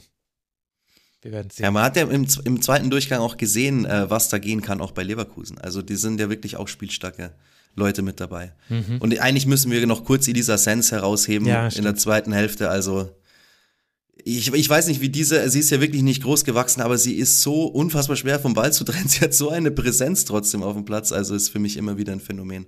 Ganz starke Spielerin. Und solche ja, haben sie ja dann durchaus auch von der Qualität her. Also dieser Pass da vor dem, vor dem 2 zu 1 dann von Leverkusen, das war wirklich Ach. sehr schön. Und ja, da macht sie wirklich immer wieder diese Momente. Also ich bin auch ein ja. großer Fan von Elisa Sens, da bekenne ich mich auch ja. gerne zu. Ja. Ja, ich eigentlich auch. Also da habe ich auch kein Problem damit, das zu sagen, weil sie kombiniert irgendwie so diese spielerische Leichtigkeit, aber trotzdem diese absolute äh, körperliche Standhaftigkeit auch. Also diese Elemente in einer Spielerin, ja, mhm. top, einfach top. Okay, also ab drei muss man einen Fanclub gründen, dann ist hiermit der Elisa Sens Fanclub gegründet, denn ich reihe mich gerne ein. Ich mag es immer, dass die, die hat ein gutes Gefühl für den Raum. Und äh, mhm. wenn es quasi äh, zum Beispiel bei einem überspielten Pressing einen Raum gibt, dann kann man ziemlich sicher sein, entweder spielt sie den Pass dorthin oder sie dribbelt da rein. Und das mhm. gefällt mir sehr gut, hat man auch jetzt in diesem Spiel gesehen. Also Elisa Sens, wir drei sind Fans. Stellt sich jetzt die Frage, welchen Fanclub wir beim letzten Spiel gründen werden, über das wir noch sprechen wollen. Der SC Freiburg hat zu Hause den FC Bayern empfangen. Vor über 6000 ZuschauerInnen im Dreisamstadion gab es dann aus Freiburger Sicht allerdings eine 0 zu 3 Niederlage. Lea Schüller trifft in der 23. Minute, Vigos Dottir in der 63. Minute und Sarah Satrazil in der 70. Minute. Auch hier hier spielen allerdings Ecken eine gewisse Rolle. Ich weiß nicht, Helene, ob wir da nochmal anschließen können an das, was wir vorhin bei Wolfsburg gesagt haben. Also es gilt vielleicht beim FC Bayern noch mehr als bei Wolfsburg. Die brauchen auch in vielen Spielen so einen Dosenöffner und etwas, dass es nach vorne geht. Wie hat dir denn der FC Bayern gegen Freiburg gefallen? Ja, auf jeden Fall mit den Ecken. Das ist mir natürlich auch aufgefallen. Und ich fand, das Problem war da vielleicht ein bisschen anders bei Bayern nochmal als bei Wolfsburg. Also ich finde, ähm, Wolfsburg hat da eben oft noch so ein bisschen die Präzision gefehlt beim, beim letzten Pass, dass sie eigentlich sich gut rein kombiniert haben und dann, dann wollten sie sehr oft diesen Pass in die Tiefe spielen und da ist er doch nicht angekommen. Und Bayern hatte da gerade in der zweiten Hälfte ähm, schon noch ein paar sehr, sehr gute Chancen auch, aber hat die eben auch nicht genutzt. Also da war auch die Chancenverwertung nochmal ein Thema. Ansonsten fand ich aber, dass sie es ganz gut gemacht haben eigentlich gegen Freiburg. Ähm, Freiburg hat ihnen da teilweise aber auch deutlich zu viel Platz gelassen, gerade in der Mitte. Das ähm, fand ich sehr auffällig, dass ähm, Bayern da immer wieder durchkommen konnte. Und ähm, Freiburg hat es dann zur Halbzeit ganz gut durch ähm, zugestellt, also danach. Und da hatten sie dann ja auch wirklich diese Drangphase, wo man gesehen hat, was Freiburg eigentlich auch kann. Ähm, da sind sie eben viel über den Flügel gekommen und hätte ich, ähm, hätte ich sehr spannend gefunden, wenn, wenn da der Ausgleich gefallen wäre, wie es sich dann weiterentwickelt hätte, das Spiel. Mhm. Aber ja, so war es dann natürlich nicht. Und ähm, nach dem 2 zu 0 ist Freiburg dann so ein bisschen wieder in, in das alte Muster zurückgefallen und ähm, auch nicht immer ganz konsequent nachgerückt. Und so war es am Ende schon ein eher lockerer Sieg von Bayern, wo man aber dann stellenweise schon gesehen hat, ähm, wie es auch hätte anders laufen können. Ja, also äh, ich, ich äh, würde mal kurz mal mit so Rahmenbedingungen auch nochmal kurz um die Ecke kommen, weil diese Rekordkulisse, die du angesprochen hast, hat für mich, glaube ich, schon so einen kleinen Einfluss auf dieses Spiel tatsächlich gehabt. Mhm. Weil die Bayern das einfach kennen, die haben das in der Champions League öfters erlebt, ähm, international einfach in großen Stadien gespielt, die haben zu Hause jetzt auch schon ihre, ihre Arena-Spiele gehabt und ähm, auch am Campus mittlerweile ganz guten Andrang. In, in Freiburg ist es ja gut, die hatten dieses eine Pokalspiel gegen Wolfsburg, aber das waren, glaube ich, 3000 Zuschauer oder gut 3000 und so eine Riesenkulisse und dann auch mit diesem ganzen Drumherum, was es um dieses Spiel jetzt noch gab, so, dass sich halt angebahnt hat, es werden so viele. Ich glaube schon, dass das so ein bisschen was gemacht hat mit mhm. Freiburg in den Köpfen, weil die haben mutig gespielt in den letzten Spielen oder eigentlich in fast allen Spielen in dieser Saison und sind immer irgendwie zu ihren Chancen gekommen. Und ja, das hat halt jetzt gegen Bayern eigentlich total gefehlt. Und ja, ich habe mich wirklich gefragt, ob das nicht vielleicht auch dann so ein bisschen die, die Beine gelähmt hat, diese, diese große Kulisse und dann auch noch zu Hause und man will da irgendwie die Fans binden und man will ein super Spiel machen, damit die wiederkommen und dann klappt's halt eben natürlich gerade nicht. Also ich weiß nicht, wie es ihr seht, aber das war für mich so ein, so ein Punkt, so der von außen reingespielt hat. Ja, also interessanterweise habe ich mir noch notiert, dass sie vor allem in der ersten Hälfte nach Ballgewinn manchmal viel zu schnell den Abschluss gesucht haben. Also gerade Giovanna Hoffmann, da gab es zwei Situationen, in der eigentlich Freiburg in seiner ganzen Freiburg-Artigkeit, die wir in dieser Saison schon gesehen haben, Chancen hätte mhm. ausspielen können, meistens über den Flügel. Ja. Und sie hat aber zweimal, glaube ich, einen Schuss genommen, der, also wenn er reingeht, ist er ein Traumtor, dann wäre es richtig toll gewesen. Dann wären die 6000 ZuschauerInnen auch richtig begeistert gewesen. Aber wo ich mir dachte, Mensch, nimm doch noch nicht den Abschluss, bleib doch ein bisschen ruhiger in der Situation. Vielleicht kommt da das rein, was du gesagt hast, ja. Ja, vielleicht, weil, also ich habe noch nie vor 6000 Leuten gespielt, das muss ich auch ganz ehrlich sagen, aber äh, wenn natürlich dann da so eine Situation da ist und dieser Raw geht da los im Stadion und alle so, oh, jetzt schießt sie und dann schießt sie. Also ich glaube wirklich, dass das eine Rolle spielen könnte oder eine Rolle gespielt hat. Ja. Mm, Janina Minger hatte da ja auch noch eine Szene, mhm. wo sie ähm, dann einen Ball Volley genommen hat und der ging dann auch relativ deutlich am Tor vorbei, wo sie vielleicht auch nochmal die Zeit eben gehabt hätte, den nochmal anzunehmen und dann eben ähm, ja, einen etwas platzierteren Torschuss zustande zu bringen. Also stimmt schon, dass ich Freiburg da auch ähm, so ein bisschen zu hektisch fand in manchen Momenten, aber auch beim Ausspielen von den Kontern selbst schon. Ja, also ähm, da kann einfach noch ein bisschen ähm, mehr natürlich ähm, kommen, aber es, ich, ich stimme da vollkommen zu, dass es eben auch die Rekordkulisse war, die da, ähm, die da eine große Rolle gespielt hat. Und ansonsten, ja, ansonsten fand ich es in der ersten Hälfte und ähm, vor allem dann den, den Start der zweiten Hälfte gar nicht so schlecht, aber ja, die, die Ecken waren dann natürlich auch noch das Problem. Zwei sehr gute ja. Hereingaben von Simon und zwei Kopfballtore und ja, dann war es eigentlich auch schon gelaufen. Ja, und eigentlich muss Bayern vielleicht auch mit einer höheren Führung in die Halbzeit gehen. Also nach dem Tor gab es nur noch Abschlusschancen für Bayern. Gerade Georgia Stanway war da ständig zu sehen. Vielleicht muss man da auch sagen, Helene, du hast ja auch die Einzelkritik äh, zu diesem Spiel gemacht, deswegen wirst du einen ganz genauen Blick auf sie gehabt haben ich glaube, man kann jetzt sagen, wir hatten dieses wahnsinnige 3 zu 2 gegen Benfica, wo Stanway ganz wichtig war, dann das 3 zu 1 gegen Meppen, wo sie sich auch jeden Distanzschuss genommen hat, den sie bekommen hat. Jetzt hier gegen Freiburg auch. Ich habe das Gefühl, die ist nicht nur angekommen, sondern man sieht jetzt auch schon, was sie dem FC Bayern noch dazu addieren kann. An Torgefahr, an auch Effizienz im Gegenpressing, also wie oft Stanway dann eigentlich den zweiten Ball nochmal irgendwie gewinnt oder zurückgewinnt oder eben direkt abschließt, das fand ich war in diesem Spiel wirklich nochmal auffällig. Ja, auf jeden Fall. Wobei ich kurz sagen muss, dass ich gar nicht die Einzelkritik geschrieben hatte, sondern das war meine Kollegin Alina, Ach, die ja auch schon mal ah, hier ja. zu Besuch war. Sorry. Aber ähm, ja, ich stimme da auf jeden Fall vollkommen zu. Also auch diese dieses Nachsetzen immer wieder bei den zweiten Bällen, diese gewisse Aggressivität. Teilweise geht es ein bisschen zu weit, das sieht man ja bei den gelben Karten. Sie ist ja jetzt schon gesperrt nach sieben Spielen. Mhm. Naja. Aber am Ball ja. ist es natürlich auch super, was sie da mitbringt, was für eine Dynamik. Ich finde, sie ist da auch ziemlich schwer zu trennen vom Ball. Und ähm, ja, man sieht auf jeden Fall, warum, warum Bayern sie geholt hat und sie hat sich da, da echt gut eingefügt. Ja, da ist einfach totaler Wumms dahinter bei der. Also mhm. da muss man diese gelben Karten wahrscheinlich in Kauf nehmen. Das ist einfach ihr Spiel. Das ist, erfindet man, also das ist ein komplett neues Element meiner Meinung nach in der, in der deutschen Bundesliga jetzt. Dass eine wirklich mit so einer Körperlichkeit da reingeht, aber gleichzeitig auch so ein un unglaubliches Ballgefühl hat und so diese Bewegungsabläufe auch bei den Abschlüssen, auch bei ihrem Tor in Lissabon. Also das ist, das ist ein Hammer, dieser Bewegungsablauf. Das ist alles, das, das geht wie aus einem Guss. Und so zu kombinieren, so eine körperliche Robustheit mit so einer spielerischen Qualität, also das ist schon außergewöhnlich. Ja, und sie hat eben Selbstabschlüsse, sechs Schüsse waren es in dem Spiel. Sie hatte zehn Shot-Creating Actions, also hat dann auch noch zehn Schüsse eingeleitet.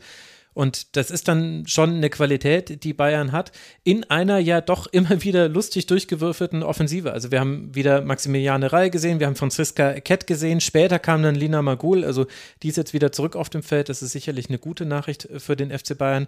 Aber das ist schon interessant, wie viel Bayern jetzt eigentlich schon improvisieren musste in den ersten Spielen von den Außenverteidigerinnen, jetzt ganz zu schweigen und so weiter und so fort. Haben wir auch alles ja schon häufig genug besprochen. Und dafür läuft es ja eigentlich, wenn wir jetzt mal so manchen Spielverlauf ausklammern, also Benfica zum Beispiel war ja hochdramatisch, dass man da noch gewonnen hat, aber ansonsten sieht es von den Ergebnissen her gut aus. Ein, eine Niederlage in Wolfsburg, wir haben es ausführlich besprochen damals, das 0 zu 0 zum Auftakt bei Eintracht Frankfurt. Ansonsten hat ja Bayern auch alles gewonnen, also ist ja und hat aktuell auch die beste Abwehr der Liga mit nur drei Gegentreffern aus sieben Spielen. Also viele Dinge stimmen ja auch beim FC Bayern, obwohl Alex Strauß bestimmt noch nicht da ist, wo er eigentlich hin möchte. Vigos dort hier finde ich gerade auch super, ähm, wo wir schon bei der Verteidigung sind. Also mhm. auch gegen ja, Freiburg stimmt. fand ich mhm. sie wieder super souverän, auch sehr gut in der Spielverteidigung. Also ich finde, da hat sie auch nochmal einen ordentlichen Schritt nach vorne gemacht. Und Bayern insgesamt ist ja mindestens genauso gut wie in der letzten Saison. Das fällt nur immer so ein bisschen vom, vom Tischrand, weil Wolfsburg halt nochmal so krass zugelegt hat. Also ja. man hat jetzt so das Gefühl, die schweben einfach gerade über einem, über allem. Ähm, vom, vom Kader her und auch von der Spielstärke her natürlich. Aber das heißt ja deswegen nicht, dass Bayern jetzt irgendwie, also das jetzt da irgendwie offensiv, die haben da so viel Potenzial, da, da kann man dann auch mal mehrere Varianten ausprobieren. Ähm, Ottmar Hitzfeld hätte das früher wahrscheinlich sowieso im Rotationsprinzip äh, ganz normal äh, standardmäßig gemacht und sie müssten jetzt halt mal so ein bisschen reagieren, weil sie Ausfälle haben oder sowas, aber sie könnten ja eigentlich im Grunde auch jedes Mal mit einer etwas variierenden Offensive spielen und hätten ja trotzdem ein unfassbares Potenzial auf dem Platz. Also wie gesagt, Bayern äh, immer noch wahnsinnig stark einzuschätzen Wolfsburg zieht da halt gerade so krass weg, deswegen sieht es so aus, als wären die jetzt irgendwie ein bisschen ins Hintertreffen geraten. Im Vergleich zu Wolfsburg vielleicht ja, aber halt vom, vom, vom Gesamten her auf gar keinen Fall. Ja, ich glaube, das ordnet es nochmal gut ein. Also fünf Punkte Rückstand sind es für den FC Bayern aktuell auf die Tabellenspitze. Noch ist man ja aber Tabellendritter. Eintracht Frankfurt hat nämlich ein Pünktchen mehr als die Bayern. Und für Freiburg ist trotz dieser Niederlage nichts passiert. Zwölf Punkte, Rang fünf. Das sieht alles ganz wunderbar aus. Und es gab ja auch die Ansätze gegen Bayern und es gab eben auch diese Rekordkulisse. Ich glaube, das darf man nicht unterschätzen, wie wichtig so etwas auch ist für den Frauenfußballstandort Freiburg ist, dass man so etwas hat, dass die Spielerinnen sehen, so etwas ist hier möglich. Das, der Wechsel ins Dreisamstadion war sowieso schon ein großes Thema zu dieser Saison hin. Ich glaube, da hat es auch nochmal ein sehr positives Signal gesendet und wer weiß, auf was das, zu was das alles noch führen kann in Freiburg. Definitiv ein interessantes Team. Ja, damit sind wir doch durch. Da haben wir doch diesen Spieltag ganz äh, gut besprochen. Schade, dass jetzt Pause ist. Äh, das ist noch ein bisschen extremer als im Männerfußball. Da muss man sich bei den Frauen echt immer dran gewöhnen. Also jetzt dann in zwei Wochen Achtelfinale DFB-Pokal. Und in drei Wochen geht es dann für euch weiter, liebe Hörerinnen und Hörer. Ihr könnt das natürlich alles weiter auf Magenta Sport sehen und äh, ein Spiel bei Eurosport im Free TV und im Rasenfunk hört ihr es dann nach dem neunten Spieltag wieder. Es tut mir leid. Ich habe hab sogar noch überlegt, ob ich es aus dem Urlaub heraus mache, aber das wäre dann ja auch Quatsch. Ach, geh, du spinnst doch. Ja, genau. Genießt den Urlaub. Ja, echt, ey. Ja, ja, ich, ich werde es tun. Jetzt genieße ich es erstmal, mich herzlich bei euch äh, zu bedanken, nicht nur für diese Wünsche. Ganz herzlichen Dank, Martin Piller von Magenta Sport. Danke, dass du mal wieder hier warst. Immer eine Freude, Martin. Ja, voll gerne. Danke auch. Und herzlichen Dank an Helene Altgeld, die HS Altgeld auf Twitter wird natürlich alles in den Shownotes verlinkt. Danke dir, Helene, freue mich immer, dich hier begrüßen zu dürfen. Danke, hat Spaß gemacht. Mir ebenso. Und hier an dieser Stelle geht es jetzt weiter mit Fabienne Dongos von der TSG aus Hoffenheim. Viel Spaß. Ich begrüße bei mir 175 Bundesliga-Spiele Erfahrung für den VfL Sindelfingen und seit 2013, also schon seit neun Jahren für die TSG aus Hoffenheim. Fabian Dongus ist hier. Schön, dass Sie im Rasenfunk sind. Hallo. Hallo. Ja, das freut mich wirklich, mit so einer Kompetenz sprechen zu können. Lassen Sie uns mal beim Spieltag starten. Ein 3 zu 1 am Freitagabend gegen Leverkusen war ein wichtiger Sieg. Damit hat man jetzt die Lücke nach oben hin schon ganz schön kleiner werden lassen, nach dem Start, der ja gar nicht so gut war in dieser Saison. Wie haben Sie denn dieses Spiel erlebt? Warum hat es für diesen Sieg gereicht? Ja, genau. Also unser Saisonstart war, war bisher jetzt äh, nicht ganz so glücklich. Ähm, man hat hier schon eine gewisse Unzufriedenheit gespürt und dementsprechend ähm, war das Spiel gegen Leverkusen extrem wichtig. Ähm, aber ich glaube, wir haben, ja, wir hatten jetzt zwei Spiele, ähm, in denen wir in der letzten Minute das 3 zu 2 geschossen haben gegen Essen und Freiburg. Mhm. Und ich glaube, das hat so ein bisschen eine Kehrtwende bei uns eingeleitet. Und dann eben auch mit dem Spiel gegen Frankfurt, mit dem 3-3, ähm, hat so ein bisschen dann bei, äh, bei uns so ein bisschen ähm, ja, eine Euphorie ausgelöst. Und ich glaube, deswegen sind wir mit einem ganz anderen Selbstbewusstsein gegen Leverkusen aufgetreten, haben gegen ja, in der ersten Halbzeit eigentlich unser Spiel dann wieder ein bisschen besser aufziehen können und ähm, haben es dann nochmal unnötig spannend gemacht. Aber ich glaube, dass wir da immer mehr in unsere Spur zurückgefunden haben und ähm, ja, dementsprechend auch wieder punktemäßig oben, oben mit dabei sind. Mhm. Jetzt spielen Sie von den Minuten her, von den Einsatzzeiten her eine kleinere Rolle als noch in der letzten Saison. Wie sehen Sie Ihre persönliche Situation? Ja, genau. Ich habe jetzt äh, leider nicht ganz so viel Einsatzzeit bekommen in den letzten Spielen. Ähm, ich hatte ja Corona vor ein paar Wochen, äh, ging dann nicht richtig weg. Also ich habe äh, da schon eine längere Zeit mit rumgemacht. Mhm. Ähm, ja, bin dementsprechend lang nicht bei 100 Prozent gewesen und muss da noch ein bisschen aufholen. Ähm, ja, die anderen, die machen das sehr, sehr gut. Ähm, deswegen versuche ich mich einfach wieder zurückzukämpfen und äh, versuche trotzdem mit meinen Emotionen irgendwie das Team ähm, doch äh, nach vorne zu bringen. Aber stelle ich mir hm, als schwierige Situation vor, wenn man so von so einer Krankheit dann so rausgerissen wird. Und wir wissen ja alle, dass Corona auch Langzeitfolgen hat. Und bei Leistungssportlerinnen merkt man es dann, glaube ich, noch mehr als bei jemandem wie mir, wo die sportlichste Herausforderung ist, die Treppen hochzukommen hier in mein Studio. Ist wahrscheinlich eine nicht so einfache Situation für Sie persönlich. Ja, es ist schon sehr, sehr schade. Also wir haben uns viel vorgenommen für die Saison. Ich mir persönlich natürlich auch. Und ähm, ja, dann irgendwie so drei, vier, fünf Wochen damit rumzueiern, sag ich mal, ähm, ist schon für mich persönlich schon eine ziemlich beschissene Situation, weil ich mich eigentlich körperlich äh, so im Alltag relativ fit fühle, mhm. aber ähm, ja einfach keine 100 Prozent auf den Platz geben kann und äh, sehr mit mir selber beschäftigt bin und war. Und ähm, ja, aber ich muss sagen, jetzt seit eineinhalb bis zwei Wochen ist eigentlich schon wieder ganz gut. Ähm, deswegen bin ich eigentlich ganz positiv, dass ich dann jetzt zum Schluss der Hinrunde dann doch noch äh, wieder volle, ja, bei vollen Kräften bin und hoffentlich mehr Einsatzzeiten bekomme. Mhm. Und dann werden Sie, wir Sie wahrscheinlich wieder sehen, wie Sie, während Sie während der Spiele viel dirigieren, äh, viel versuchen. Sie haben ja gesagt, Sie versuchen alle Mannschaftsteile zusammenzuhalten bei Hoffenheim. Und wenn man so mag, dann kann man das auch als eines der Probleme sehen bei der schwierigeren Anfangsphase in dieser Saison. Kommt Ihnen da Ihre Position als Sechserin entgegen, dass man eben wirklich im Zentrum des Geschehens ist und auch alle Kommandos ankommen, sowohl vorne als auch hinten? Ja, genau. Also ähm, ich glaube, im Zentrum ist ganz wichtig, dass man einfach so eine Bindung hat zwischen der Offensive und Defensive. Und ähm, ja, ich glaube, dass ich da auch so eine Spielerin bin, die gerne ähm, die, oder ja, die die Defensive nicht aus den Augen verliert und dementsprechend da immer versucht, eine Balance zu halten. Und ähm, ja, ich habe einfach gerne irgendwie eine gewisse Übersicht über das gesamte Spiel und dann halt auch äh, ja im Ballbesitz bin ich auch gern sehr aktiv. Mhm. Dementsprechend ähm, ist es auf der sechste Position bei uns. Gerade in Hoffenheim, wir wollen ja den Ballbesitzfußball haben. Es ist schon eine sehr, sehr aktive Position. Und ähm, da ich äh, sehr gerne die Fäden im Hintergrund auch so ein bisschen die, ähm, ja, äh, es ist auf der Sechs da schon sehr anspruchsvoll.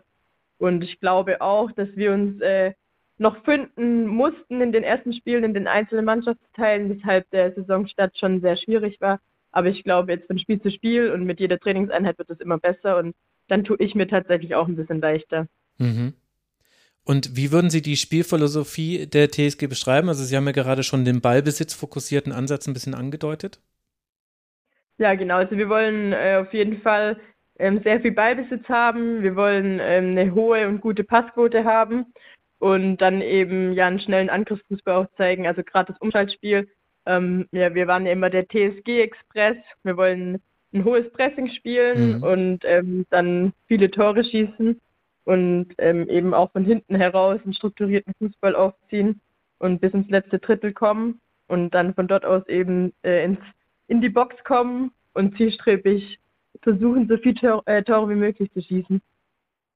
Und gibt es da jetzt dann eine Weiterentwicklung zu dieser Saison hin, die wir jetzt dann vielleicht noch sehen werden? Weil es hat sich ja personell auch in der Offensive ein bisschen was getan, wenn ich mir zum Beispiel angucke, wie gut äh, zum Beispiel Mimeti jetzt schon ihre Rolle gefunden hat bei der TSG. Da ergeben sich ja durchaus auch ein paar neue Wege in den Strafraum, würde ich jetzt mal sagen. Ja, auf jeden Fall. Also ich glaube, ähm, wie gesagt, wir mussten uns noch ein bisschen finden oder wir müssen uns immer noch finden. Aber ähm, alle drei externe Neuzugänge, wie jetzt Mille, ähm, Julia und auch Eri, äh, waren in ihren Vereinen unter Unterschiedsspielerinnen und ähm, ich bin mir sicher, dass sie jetzt, oder sie machen ja jetzt auch schon für uns teilweise den Unterschied und ich glaube, ähm, dass sie immer besser hier reinkommen und wir als, als Mannschaft auch immer besser zusammen agieren. Ähm, dementsprechend ähm, haben wir da auch neue Möglichkeiten für unser Offensivspiel. Also gerade Eri ist sehr, eine äh, sehr, sehr, gute technische Spielerin, mhm. die gerne ins Tripling geht. Julia bringt eine wahnsinnige Dynamik mit, genauso wie, wie Mille. Ähm, ist eine sehr, sehr, sehr gute Stoßstürmerin. Und ich glaube einfach, ähm, dass wir uns finden müssen. Das ist äh, kein einfacher Prozess, weil gerade eben alle drei auch offensiv zusammenspielen. Aber ich glaube, dass es von Spiel zu Spiel ähm, jetzt besser wurde und ähm, ich bin mir sicher, dass, dass wir uns da finden auf dem Platz und dann eben wieder eine Rolle spielen werden. Mhm. Also Mille ist Melissa Kössler für alle Hörerinnen und Hörer, die das nicht gleich dechiffrieren könnten. Gleichzeitig hat man ja mit Jule Brandt auch eine sehr wichtige Spielerin verloren. Ist natürlich ärgerlich, äh, dass man so jemanden nicht halten kann. Gleichzeitig sieht man ja aber auch die Entwicklung, die sie jetzt gemacht hat in ihren jungen Jahren. Was fehlt der TSG vielleicht auch über ihren Weggang? Ja, also Jule Brandt ist natürlich ein Riesentalent. Ähm, ja, dass sie da jetzt in, in Wolfsburg spielt, ist natürlich für sie auch der, der nächste Schritt. Ähm, Jule ist eine technisch gute ähm, Spielerin, die eben auch sehr, sehr viel Dynamik über die, die Flügel mitgebracht hat.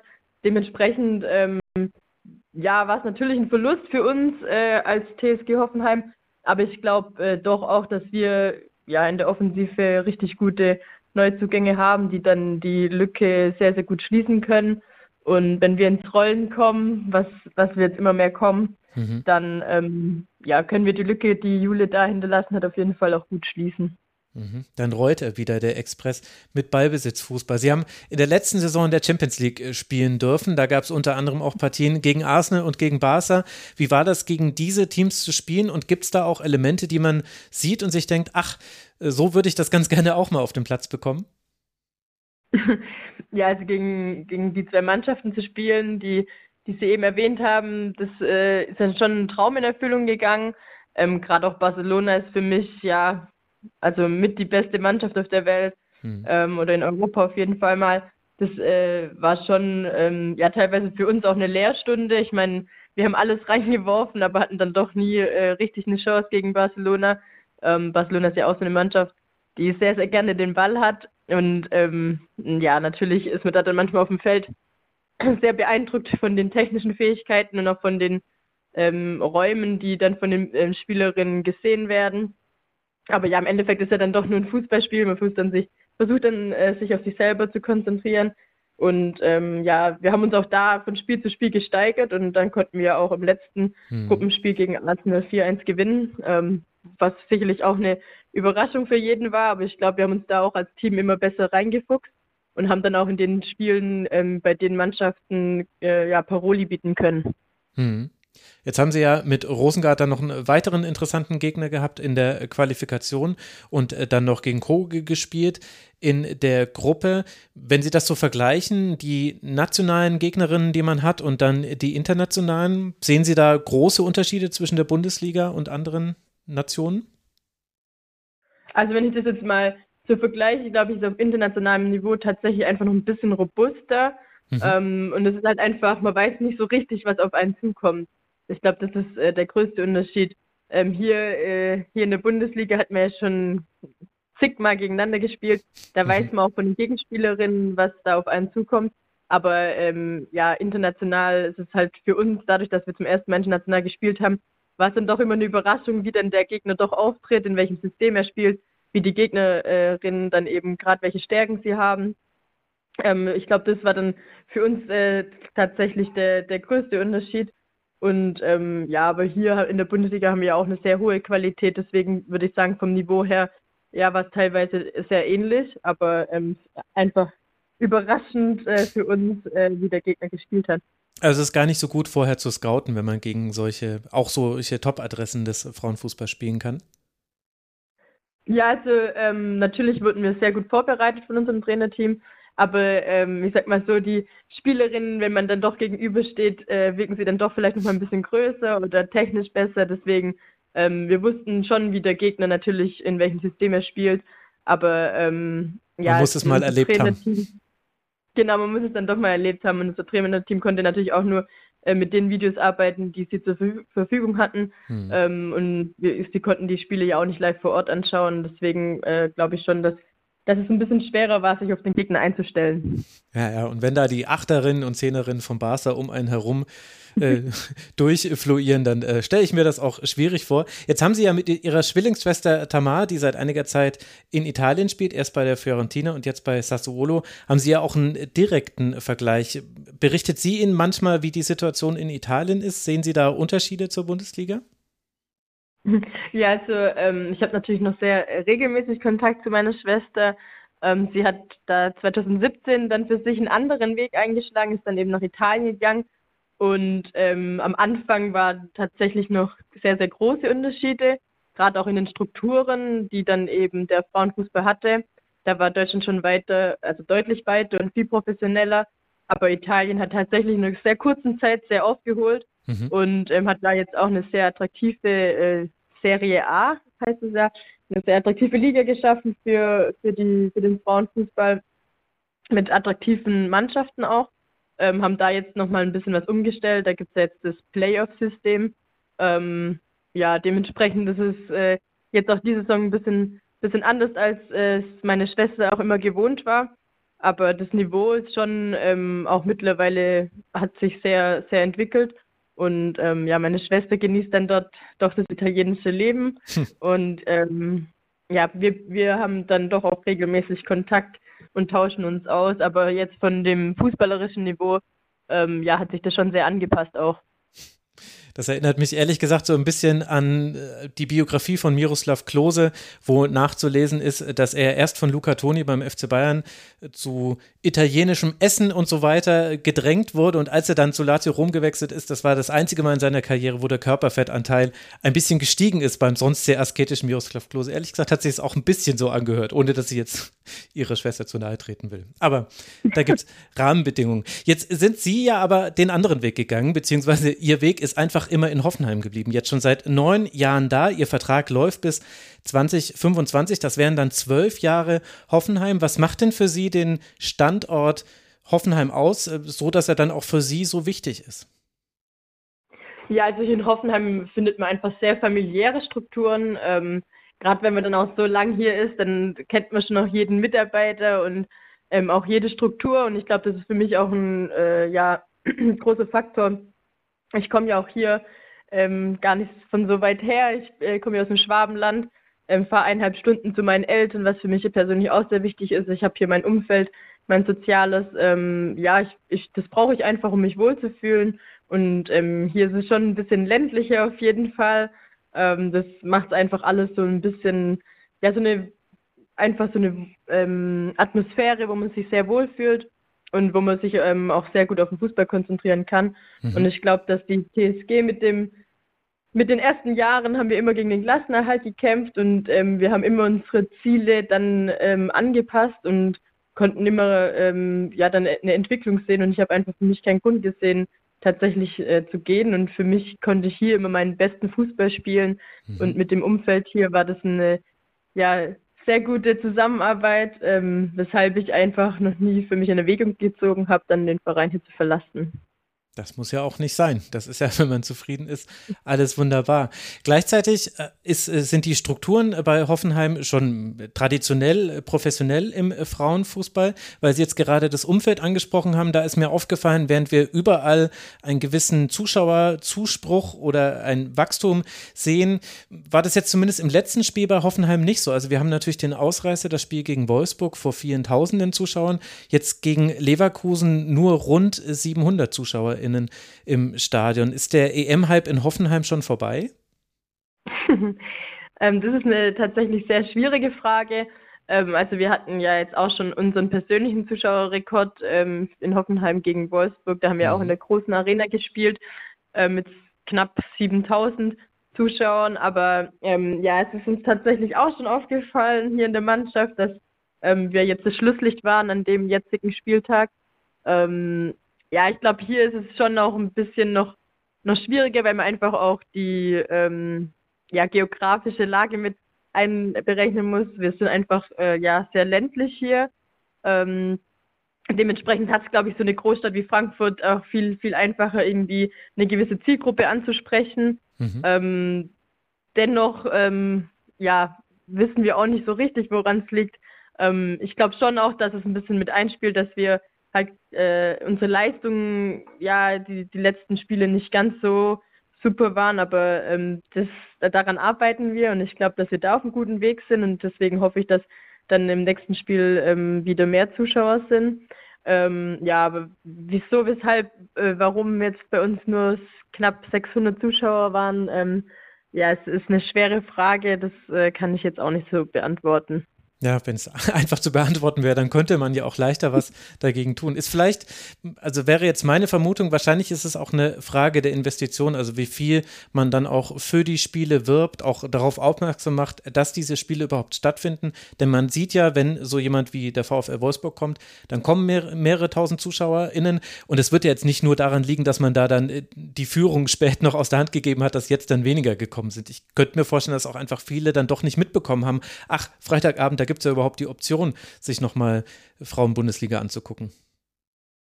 Ja, also wie gesagt, ähm, ich glaube, dass wir uns da jetzt als, als Gesamt, äh, gesamter Verein zusammensetzen ähm, sollten und da auch mal gucken, woran das vielleicht liegen könnte, ob man da wirklich noch ein bisschen mehr investieren kann äh, in gewisse Marketingmaßnahmen.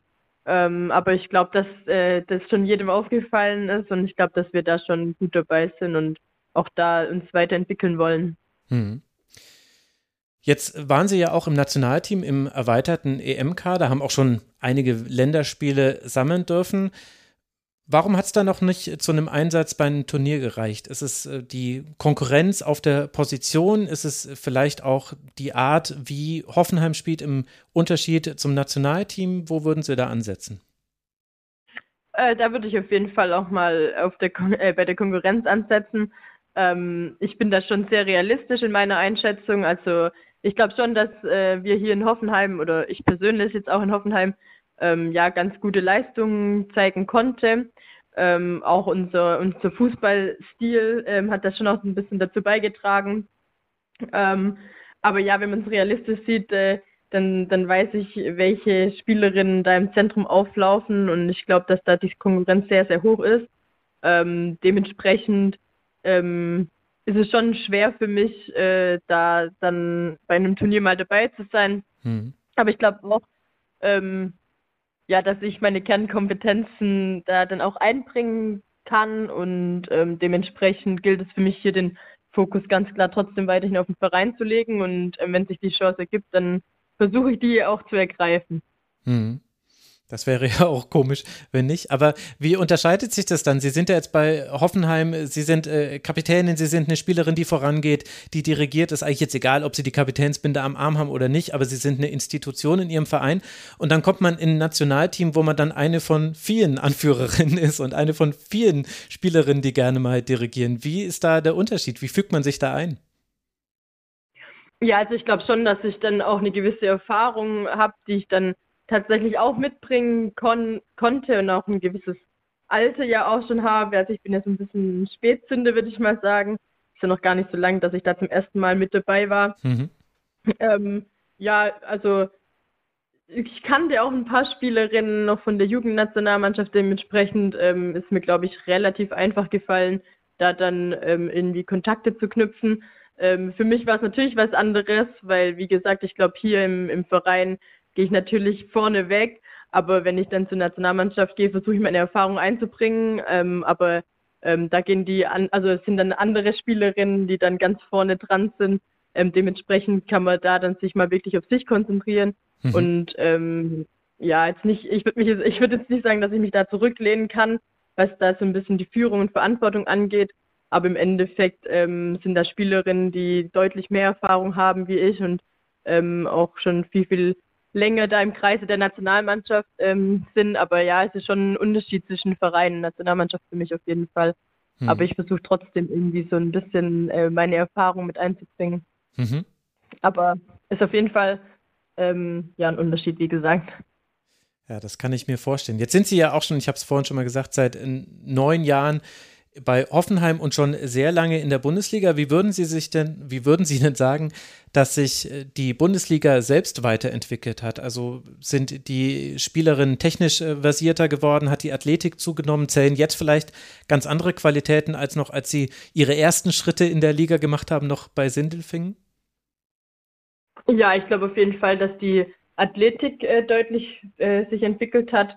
Also äh, mittlerweile ähm, ist das Spiel deutlich schneller geworden, weil einfach auch äh, Spielerinnen viel, viel schneller sind und auch robuster. Das dementsprechend glaube ich auch, dass die Zweikampfhärte deutlich zugenommen hat mhm. und vor allem aber auch dass, äh, die taktische Schulung deutlich besser wurde. Also wenn ich mir jetzt überlege, früher, also gut, im Sindelfingen war das ja auch nochmal was anderes, da hatten wir sehr wenige Mittel, um irgendwie zu performen.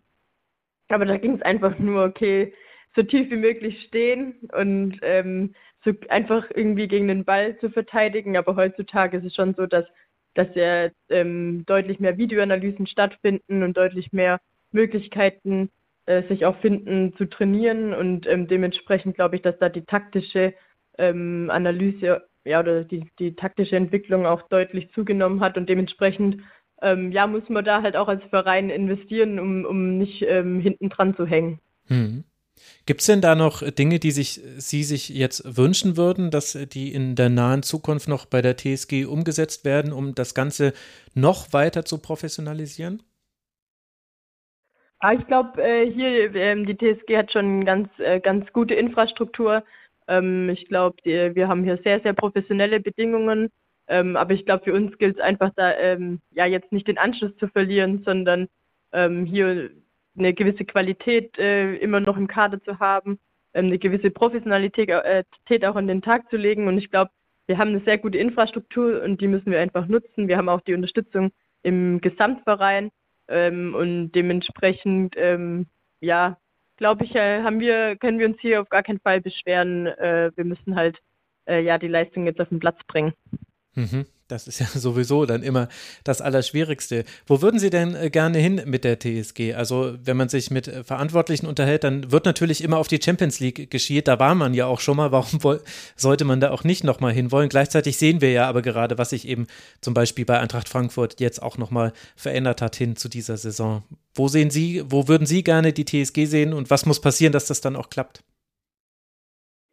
Ähm, ja, genau. Also ich glaube, in der Bundesliga hat die Breite ähm, nochmal deutlich zugenommen. Also wenn ich gerade jetzt nochmal auch die Tabelle anschaue, ich glaube, äh, dass mit Freiburg ein sehr, sehr, äh, eine sehr gute Mannschaft äh, mhm. ja, sich auch entwickelt hat. Köln und Leverkusen sind auch immer sehr gute Mannschaften, ähm, was ja für, für äh, uns auch schwieriger wird, ähm, dann doch auch immer sich jetzt irgendwie ähm, am dritten Platz zu, zu etablieren, sage ich mal. Aber ähm, ja, wenn man einmal Champions League gespielt hat, würde man da doch gerne nochmal äh, äh, in der Champions, Champions League spielen. Dementsprechend ähm, ist es für uns auch ein ganz klares Ziel, auch innerhalb der Mannschaft, dass wir ähm, wieder den dritten Platz äh, haben wollen. Und ich glaube, für uns äh, als Hoffenheim ist es schon auch ein Ziel, sich ja oben, sag ich mal, zu etablieren. Also ähm, wir wollen die Entwicklung weiter nach vorne bringen. Mhm. Und ähm, ja, es ja dieses Jahr nicht für die äh, ja, Champions League gereicht. Dementsprechend wollen wir uns jetzt auf die ja auf den nationalen oder auf die nationalen Wettbewerbe konzentrieren. Und ähm, ja, so im Pokal sind wir leider jetzt auch ähm, immer relativ früh ausgeschieden. Dementsprechend wollen wir diese Saison dort eben angreifen und ja in der Liga auf jeden Fall wieder die, die internationalen Plätze erreichen. Mhm. Und wahrscheinlich würde man das Ganze ja dann nochmal ganz anders angehen. Ich, also wir haben im letzten Jahr viel über die Mehrbelastung durch die Champions League gesprochen. Ich bilde mir ein, das manchmal auch so ein bisschen gesehen zu haben in den Endphasen von Spielen, dass man dann eben, früher war es so, dass Hoffenheim gerne nochmal nachlegen konnte hinten raus. Und das schien mir ein bisschen schwieriger zu sein in der letzten Saison. Ich könnte mir vorstellen, mit jedem Jahr, wo man eben mehr Erfahrung damit hat, wie man das auch ja als Spielerin vielleicht auch mental, das weiß ich nicht, ob das vielleicht manchmal auch mehr eine mentale als eine physische Frage ist, wie man das angeht, wird es ja vielleicht auch dann einfacher, beides zu verbinden, eben internationalen Wettbewerb plus Bundesliga. Ja, auf jeden Fall. Also ähm, für uns war das ja alle wirklich das erste Mal, dass wir auf drei Wettbewerben mitgespielt haben. Ähm, dementsprechend war das natürlich auch eine mentale Belastung und auch die ganzen Reisen hat dann schon auch echt äh, an den Kräften gezerrt.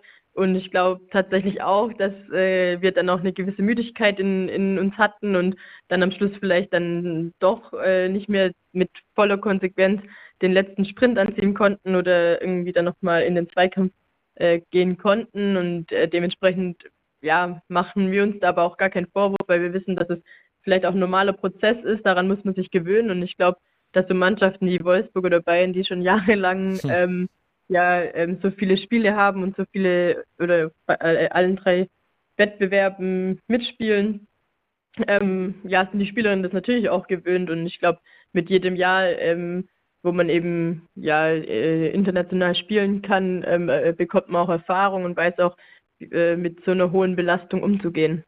Mhm.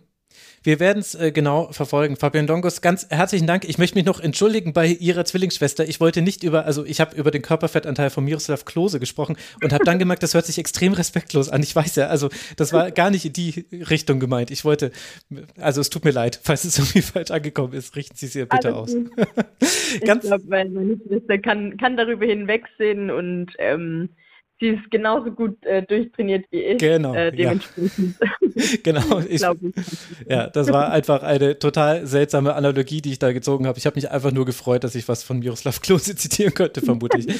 Fabian Donkos, ganz herzlichen Dank äh, für Ihre Zeit. Äh, viel Erfolg äh, bei äh, der weiteren Saison und dass Sie vor allem die Langzeitfolgen von Corona loswerden und wir Sie dann mal mit mehr Einsatzzeit sehen können. Vielleicht ja schon im DFB-Pokal, da geht es ja praktischerweise gleich wieder gegen Leverkusen. Da war das Scouting jetzt dann sehr einfach der kommenden Gegnerin. Danke Ihnen. Natürlich. Vielen Dank. Ähm, äh, ja, ich hoffe auch, dass gegen im Pokalspiel dann mehr Zuschauer auch wieder da sind mhm. ähm, und dann auch auf mehr Einsatzzeiten. Das haben wir jetzt vielleicht ein paar gehört und dann werden sie kommen. Ganz herzlichen Dank. Bis bald mal wieder im Rasenfunk. Machen Sie es gut. Tschüss. Bis dann. Tschüss. Das war Fabian Dongus von der TSG aus Hoffenheim und vorhin habt ihr gehört Helene Altgeld und Martin Piller. Ich danke euch sehr für eure Aufmerksamkeit und hoffe, dieser Kurzpass hat euch gefallen. Hinterlasst uns gerne Feedback unter mitmachen.rasenfunk.de. Dort könnt ihr euch generell auch zum Frauenfußball austauschen. Nicht nur zum Frauenfußball natürlich, aber auch. Vielleicht könnt ihr das ja auch in der Pause machen, die es jetzt geben wird. Ich habe es ja vorhin schon angekündigt. Zum nächsten Frauen-Bundesliga-Spieltag gibt es leider keine Sendung, aber zum neunten Spieltag kehren wir dann hier wieder zurück. Äh, in dieser Zeit kann ich euch aber andere Podcasts empfehlen. Definitiv gut aufgehoben seid ihr bei Raus aus dem Abseits, bei Die 45 und bei Mittags bei Henning. Und sollte Lottes Erbinnen in dieser Zeit etwas veröffentlichen, dann möchte ich auch euch das auch ans Ohr legen. Also es gibt ja andere Frauenfußball-Podcasts, die sich des Themas annehmen. Ihr werdet also nicht ohne Podcast auskommen müssen. In diesem Sinne, danke für eure Aufmerksamkeit. Danke für alle und eure Unterstützung. Unter rasenfunk.de slash supportersclub erfahrt ihr, wie man uns unterstützen kann. Und vielleicht ist ja auch unter kiosk.rasenfunk.de etwas für euch dabei. Weihnachten steht da, naja, so ein bisschen vor der Tür.